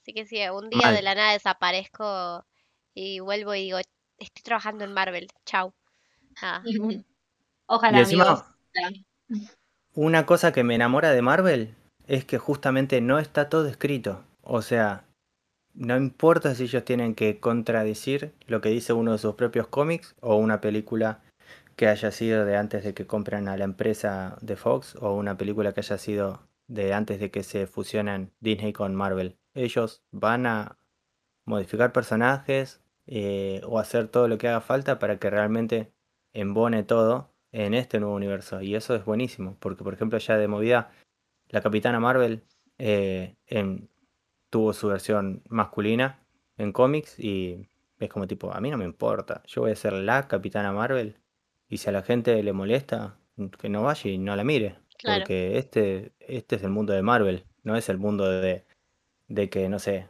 de la democracia de los fans. totalmente. O sea, ellos, estoy seguro que producción escucha mucho a los fans y demás, pero bueno, hay que tener en cuenta también que hay un montón de historias y gente laburando en el medio que, a ver, si yo la quiero hacer así, la hago así y es por una razón. Eh, si no te gusta, bueno, no, no, no- a ver, son, a vos no te gusta, pero después hay millones que les gustó. Em, Mal, es como tipo, ellos también saben qué público quieren. Quieren un público que respecto a la diversidad de, género, de habilidades y de todo, sea o neutral o inclusivo. Al público que es discriminativo o discriminatorio, no lo invitan. O sea, básicamente hacen las películas de forma que la mayoría consciente y la parte buena del público, que sí quiere ver historias de amor de todos los géneros y de todos los tipos de familia, que sí quieren ver héroes con todo tipo de habilidades o discapacidades, vayan y la miren. Y los que no quieren ver a una persona con discapacidad o con una familia que es alternativa a la heteronorma, que no vayan. sí, no. Además, es como que hay cosas que ya, como es- esto de que hablamos de Eternals, que, o sea, tenés diferentes tipos de héroes, lo cual está buenísimo porque al fin le abarca mucho más el espectro a- al público que, quiere sentirse identificado, ¿no? Quiero tener a alguien que me represente por una vez en un sup- eh, en alguien con una capa, ¿no? Con poderes. Eh, qué lindo, ¿no? No es, son, no son todos hombres musculosos. No es siempre lo mismo. Entonces, eso es lo que me gusta. Pero bueno, nada, hay un montón de cosas, chicos, que, que en Marvel está hablando. Por ejemplo, me estaba dando cuenta que hay un montón de las que quería hablar que no hablé. Por ejemplo, eh, bueno, eh, en What If se habló mucho de este, del multiverso. eh, eso no lo mencionamos. Y es una serie animada. Está buenísima, recomiendo mucho verla. Em, ahora va a salir la serie de Agatha, que es una bruja que aparece en Wanda, en WandaVision. Eh, es buenísima. Me encanta, me encanta el personaje de esta mujer. Y esta- estábamos hablando justamente con mi amiga Zoe de si va a haber chance que se conecte con los jóvenes Vengadores, justamente porque, como había mencionado antes, está la posibilidad de que los hijos de Wanda sean parte de los jóvenes vengadores. Eh, y resulta, o sea, si conectamos, los chicos de Wanda eventualmente creo que aparecían gracias a Mephisto solo, no sé. Era, hay una locura de los cómics que una vuelta había escuchado de que ya era súper enredado. Em, pero bueno, viene, por ahí viene por ahí la onda. Este, o quizás son de otro multiverso, quién sabe. Podría ser. Y bueno, eh, Kate Bishop, American Chávez, que va a aparecer en Doctor Strange 2. Eh, está la posibilidad también de que sea el nieto del primer Capitán América que aparece en The Falcon and the Winter Soldier. Eh, She-Hulk, no, porque es una mujer de 30 años, así que no creemos que aparezca. Eh, ah, otra serie que va a ser va a ser Iron Heart. Y una cosa que quería comentar es que Black Panther 2 está en filmación, pero está frenada, lamentablemente. Así que no hay nuevas noticias de la producción de esta peli. Esperemos que pronto pueda volver. Pero Thor 4 creo que ya terminaron de filmar, si mal no recuerdo. Eh, vuelve Taika Waititi como director, un crack. Eh, va a volver Natalie Portman como Shane. Y va a volver la, Valkyria, que ya confirmaron que es bisexual y bueno, eh, toda la comunidad em, estaba muy feliz sobre esto. Y para ustedes, chicas, que les va a gustar, Christian Bale va a ser un villano. Oh my god, ¿en serio? Sí, al parecer va a ser de Gore, el carnicero de los dioses, que le rompe el culo a todos. Wow. Bueno, voy a querer ver eso entonces, aunque no haya visto todo. Bueno, Yo me lo mando y ahí estoy. pijamada de Facu, amigas, para eh, ver las pelis de Marvel. Exacto. Ay Dios, son muchas. Tendría que empezar ya, tipo, ahora. Sería No buenísimo. Bueno, mira, yo con una amiga estoy haciendo jueves de Rocky para ver una de Rocky por semana y ya Ay, de no movida Rocky. son eh, siete películas contando, bam, no, ahora más, porque sí, son seis de Rocky más dos de Creed y todavía faltaría que le agregamos la octava, que es otra película más, que es que tiene muchas referencias de Rocky, también está Sylvester Stallone y es como que se lo toman en broma a Rocky y es como un montón. Imagínate ver veinte y pico de películas. O sea, yo voy por la quinta película de una saga de ocho Y y, me está costando. Y hay que ver veinte y pico de películas. Ya de movida habíamos dicho hace unos minutos, son 3.000 Minuto. minutos solo viendo las películas Ay, entre Iron Man 1 y la última de. Vengadores. Ay, no. Bueno, no, son un montón de cosas. Em, hay, hay como medias y- cosas medias raras. Por ejemplo, eh, ahora en Hawkeye a mí me parecía que los hijos de, de Clint estaban re grandes. Eh, ellos fueron blipeados, justamente. ¿Por qué están tan grandes? Nathaniel eh, tiene como. Tiene como 10 años y. o- no, 10 años no tiene, pero tiene. Debe tener como 8. Y ni a palo tenía 8 cuando lo blipearon. Entonces, qué sé yo. Pero bueno. Un datazo que tengo anotado acá. em, que eh, por ahí a vos, Andy, te vuelva más loco. Es que, ¿sabes que hay una conexión de Kingpin con, con Spider-Man? Sí, te- yo tenía la idea de que están conectados, nada más por la cuestión de que en su Daredevil. momento, claro, aparecieron en el Daredevil, eh, no, aparecieron en el Spider-Man, que era de dibujito animado, que aparece Daredevil, que básicamente es eh, el abogado que defiende al personaje de Peter Parker en una cuestión de que lo acusan algo en el diario. Justamente. ¡Ah! Justamente. Claro, en el dibujito, en el dibujito supuestamente eh, hay una acusación muy fuerte contra eh, el diario. Y Spider-Man sabe que el diario, o sea, el dueño del diario tiene la información secreta de quién es él. Entonces, él básicamente lo extorsiona, el dueño del diario, al personaje de Spider-Man en el dibujito, y él tiene que encontrar un abogado sí o sí. Y mágicamente, un día se encuentran a la noche, Daredevil, Spider-Man, vestidos como superhéroes, haciendo sus cosas de superhéroes, y le dice, yo te voy a referir a un amigo que te va a ayudar. Y básicamente aparece el abogado, abogado, y lo ayuda a, a Spider-Man, y es como tipo, Ya nos dimos cuenta todos, arre. Claro. Bueno, acá supuestamente Kingpin manda a matar a Spider-Man eh, cuando se entera quién es. Y Spider-Man básicamente lo, lo muele a palos porque lastiman a la tía May. Está, está loco la situación. Y Claro que igual, o sea, la conexión fuerte que tienen es eh, cuando el malo de Spider-Man es tanto en la película de Into the Spider-Verse como en el universo alternativo eh, para Spider-Man. O sea, Miles Morales tiene como enemigo a Kingpin en la película esta animada y por supuesto tiene como enemigo a Kingpin en el otro universo del que viene el Spider-Man viejo, eh, ese Peter Parker. Entonces es como que sí, Sí. ya está la conexión establecida desde las películas esas del año 2018. bueno, ahora va a salir Into the Verse Part 1. Y Pero, lo sé, estuve viendo, estuve los Into the Spider-Verse y estuve viendo los, los memes. Ya la gente se está poniendo eh, contenta Sí, de ver a, a la bella Gwen. Ay, Hacen sí. memes como tipo, ¿cómo no te vas a enamorar de Gwen? Y yo como tipo, es un dibujito, calmate. Pero es re linda. Sí, espero que la gente no se ponga loquita como se puso loquita con Lola Bonnie, que si le llegaban a poner un centímetro más de tela o le cambiaban un centímetro más de cintura, era como tipo, no, cambiaron a Lola Bonnie, ¿viste? Porque hay Ah, gente que se cochinea con los dibujitos o Sí. con los personajes de, de las películas y después se enoja. Como tipo, no, no le pongan más ropa a Harley Quinn, tiene que estar semidesnuda. Hay locos así por ahí.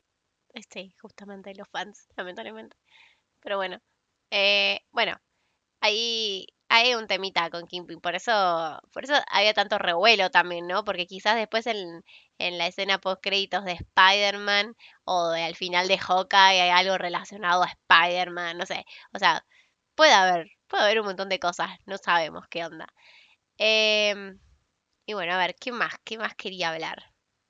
Porque Lo que a mí me mata es que Kingpin sea rico. O sea, el hecho de que sea rico y pueda contratar al resto de los malos es genial. Es súper loco. Porque sí, los otros malos son como tipo, tuve un accidente en un laboratorio y tengo un poder.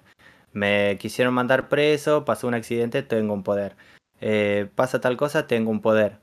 Pero cuando lo tenés a Kingpin, que puede contratar a los otros y tiene su propio ejército, que tiene por supuesto balas, eh, y todas esas cosas, es como tipo, es un enemigo muy copado. Porque te puede poner incluso a la policía en contra. Por más que Spider-Man entregue a alguien a la policía, Kingpin lo hace salir. Y todas esas cosas es como que lo mete en un, en un universo realista y cercano para el público. No solamente cosas interplanetarias, sino también cuestiones como los policías son corruptos, las calles son peligrosas. Claro, bueno, eso está buenísimo. Eso es lo que estamos hablando de que Marvel está haciendo como esto de, ok, WandaVision, magia, eh, eh, The Winter and the, Falcon, no magia, mundano. Volvemos a Loki, magia, multiversos, planetas, pum, pum, pum, pum. Y ahora volvemos a Hawkeye, que es todo mucho más tranqui, más mundano.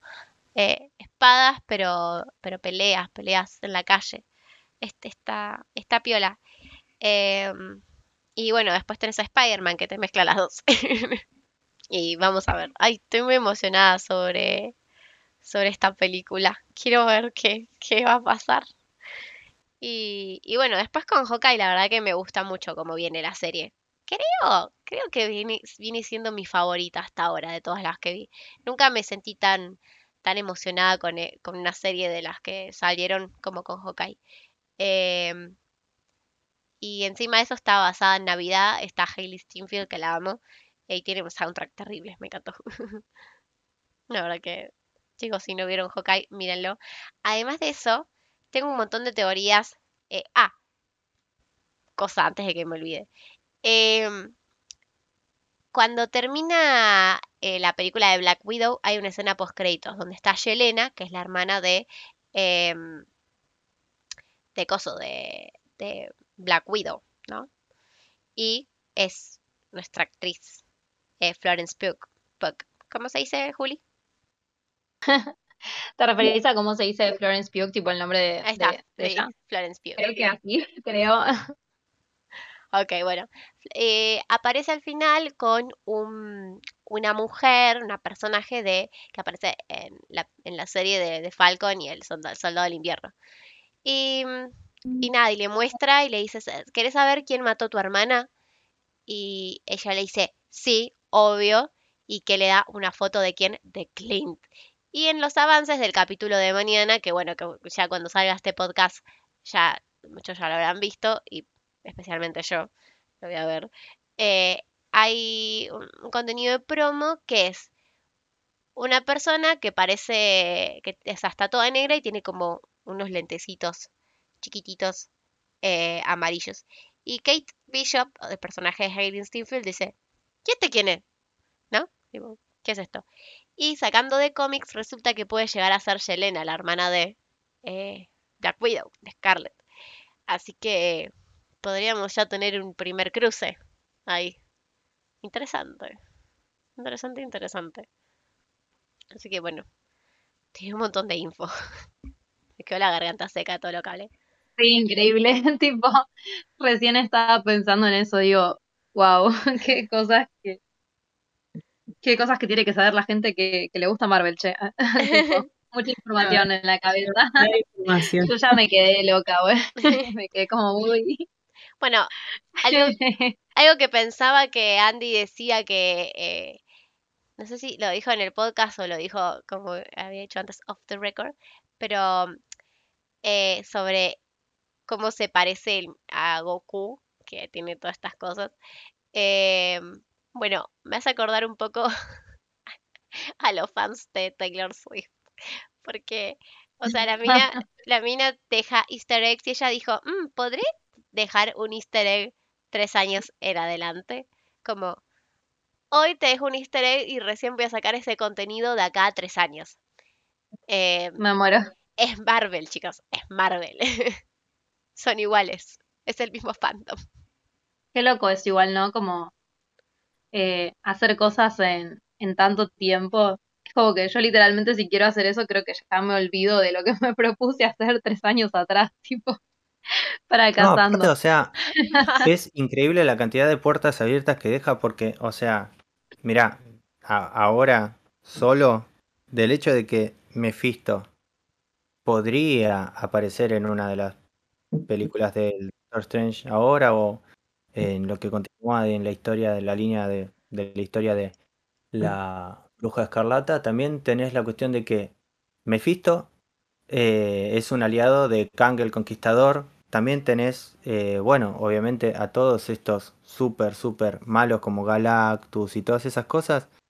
Y un montón de personajes están cruzados ahí. O sea, vos ves a el personaje de Howard del Pato en las Howard series y creo que también en, un- en un punto aparece Howard del Pato en el medio de una película que está Thor ahí en ese planeta que es eh, donde se pelea con Hulk. Aparece Howard del Pato caminando y vos decís como, para, para, ¿va a aparecer Howard del Pato? ¿Significa que Howard del Pato que conoce al Doctor Strange y pelea contra tal? O sea, eh, eh, es, es una cosa de locos. Bueno, y Howard el Pato apareció en eh, ahora en What If, en el episodio de Thor. Es loquísimo. Yo tengo miedo. Ya no sé qué esperarme. Eh, ti- tienen que ver What If, se van a cagar de risa, es muy bueno. Pero bueno, siempre es para los fans de Marvel porque tenés que ver todas las pelis anteriores. Pero hay un montón de referencias que vos decís, ah, con razón, o cosas así, sí, tiene sentido. Em, está todo, está todo en Disney Plus, excepto las pelis de Marvel que em, Far From Home la pueden encontrar en, en Netflix y eh, Homecoming creo que estaba en Prime. Em, y bueno, después tienen varias de Spider-Man, de Tobey Maguire, este, en Netflix, por si quieren verlas. Sean felices, búsquenla. Ah, no, está en Paramount Plus, al parecer. La que está en Netflix es Far From Home. Encima eso de que todas tengan home me, me, me, me re marea. Como, ¿dónde estoy? Sí, eso es muy raro. Es verdad. Sí, es como Em, Homecoming, Far From Home, No Way Home. Ah, es todo el mismo nombre. please, te lo suplico. Creo que eso también es a propósito. Sí, pero por Dios. Por suerte ya esta trilogía ya se termina y va a venir otro Spider-Man ahora más maduro con otra trilogía. No, no es que Tom Holland se va, ¿eh? Sino que simplemente va a pasar a una nueva faceta de la vida. A todo esto podemos Ah, decir que... pensé que terminaba ahí. No, podemos decir que Tom Holland y Zendaya son super cute. Me encantan. Ay, sí, vi una entrevista de ellos, tipo una de las últimas hace poquito y tipo, qué cute que son, son muy lindos. Tipo, se re preocupan por el otro, no sé, son es- muy go. Están re enamorados. Tipo, Zendaya eh, siempre lo mira y le vive tocando la pierna. Pero le vive tocando la pierna, el brazo. Y en un momento dijo, yo estoy muy agradecida por estas películas de Spider-Man porque tuve la oportunidad de conocer a Tom. Es como, Ay, sí. Sí, sí, lo vi. Eh, Y bueno, y después contaban de que ella, por ejemplo, no importa eh, si no tenía que grabar escenas, ella iba a verlo a él y se ponía a tejerle. Señora, usted es Me tan muero. Virgo, o sea, porque ella es de signo Virgo, eh, em, Ujú. eh, virgen, como dirían algunos. Eh, nada, me, me- me pareció súper tierno. Todas las entrevistas de ellos las vivo mirando. Si entran en mi Twitter, es puro contenido de Marvel y puro contenido de Tom y de Zendaya, porque estoy fascinada con ellos dos.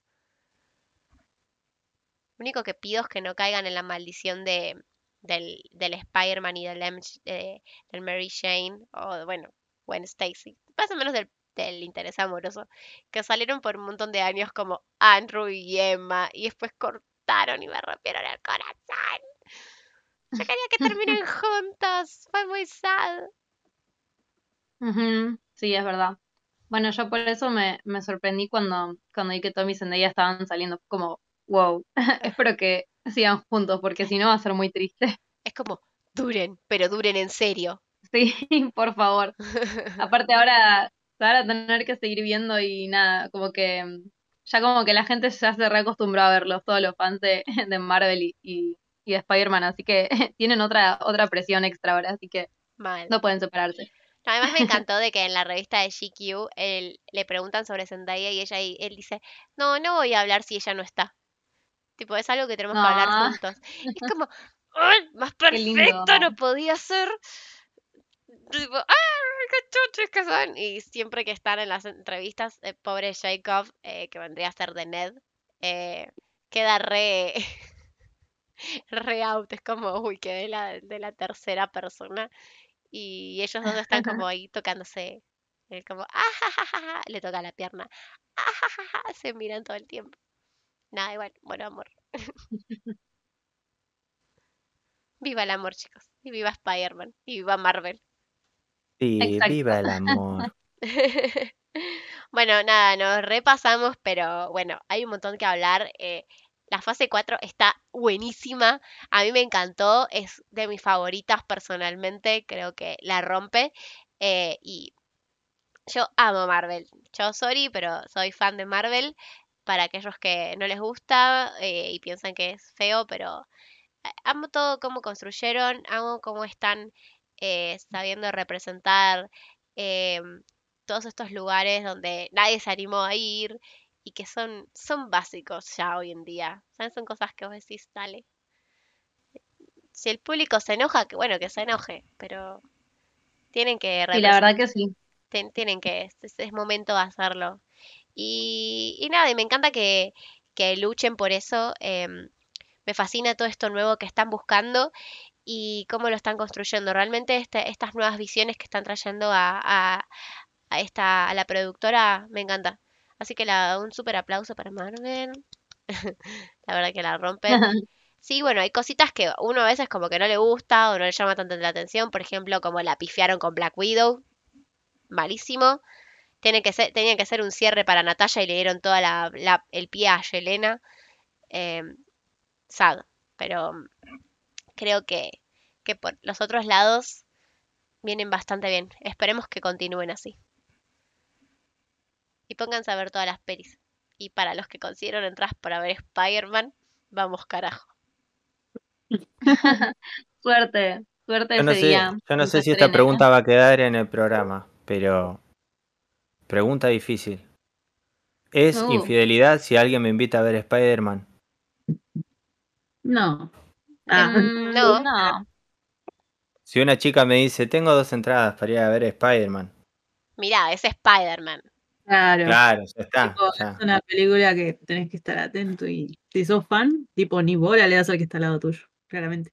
Claro, tipo, me, me hablas y te, te pego una trompada. Corta. Me hablas y te pego una trompa. Claro, o sea, al menos que sea para decir, che, ¿y ahora te parece que puede ser, no sé, Kimpin el que venga? Al menos que, o sea, me tires un comentario para mamarnos en teorías mientras estamos viendo la peli.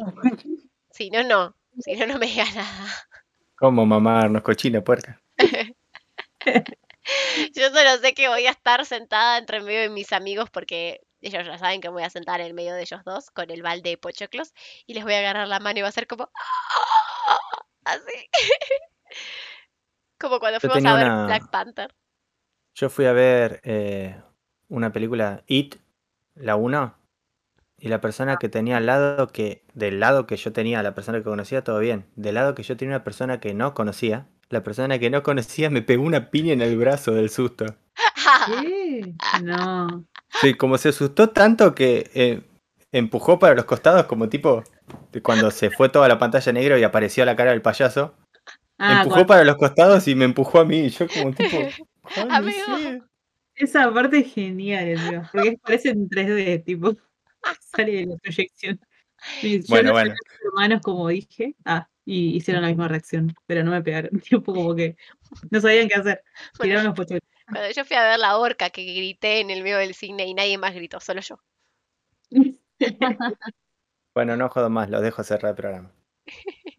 Bueno, esperemos que les haya gustado. A mí me encanta Marvel, yo estaba muy contenta por hacer este podcast. Y bueno, ir una semana con anticipación porque al parecer Spider-Man claramente no se estrena el 17, se va a estrenar el 15, así que era importante estrenarlo antes. Eh, Perfecto, siempre un paso adelante. exacto, por algo, por algo somos productores de cine. Exacto. Y bueno, gente, estaríamos terminando con este podcast. Súper que a mí me encantó, aprendí un montón, así que nada, Sí. Qué bueno. aplausos para ustedes. Andy y Mika que se condujeron todo el programa, así que muy muy bien. Qué bueno, chicos. Bueno, bueno. vino con una de sci-fi, que también que nos remamamos fueron dos horas de podcast. Es verdad, es verdad. Y bueno, chicos, los que nos gusta, los temas que nos gustan los hablamos un montón, así que perdonen, pero eso sí. Hubo mucho que no se pudo hablar, pero eh, quizás hagamos otra parte nueva. Siempre, siempre. Y siempre puede haber parte 2. Así que para la segunda temporada volveremos. Exacto. Bueno, esperemos que les haya gustado. Bueno, Gracias por escucharnos. y nos vemos el viernes que viene. Chau, Eso. chau. Chau, chis. Chao, chao.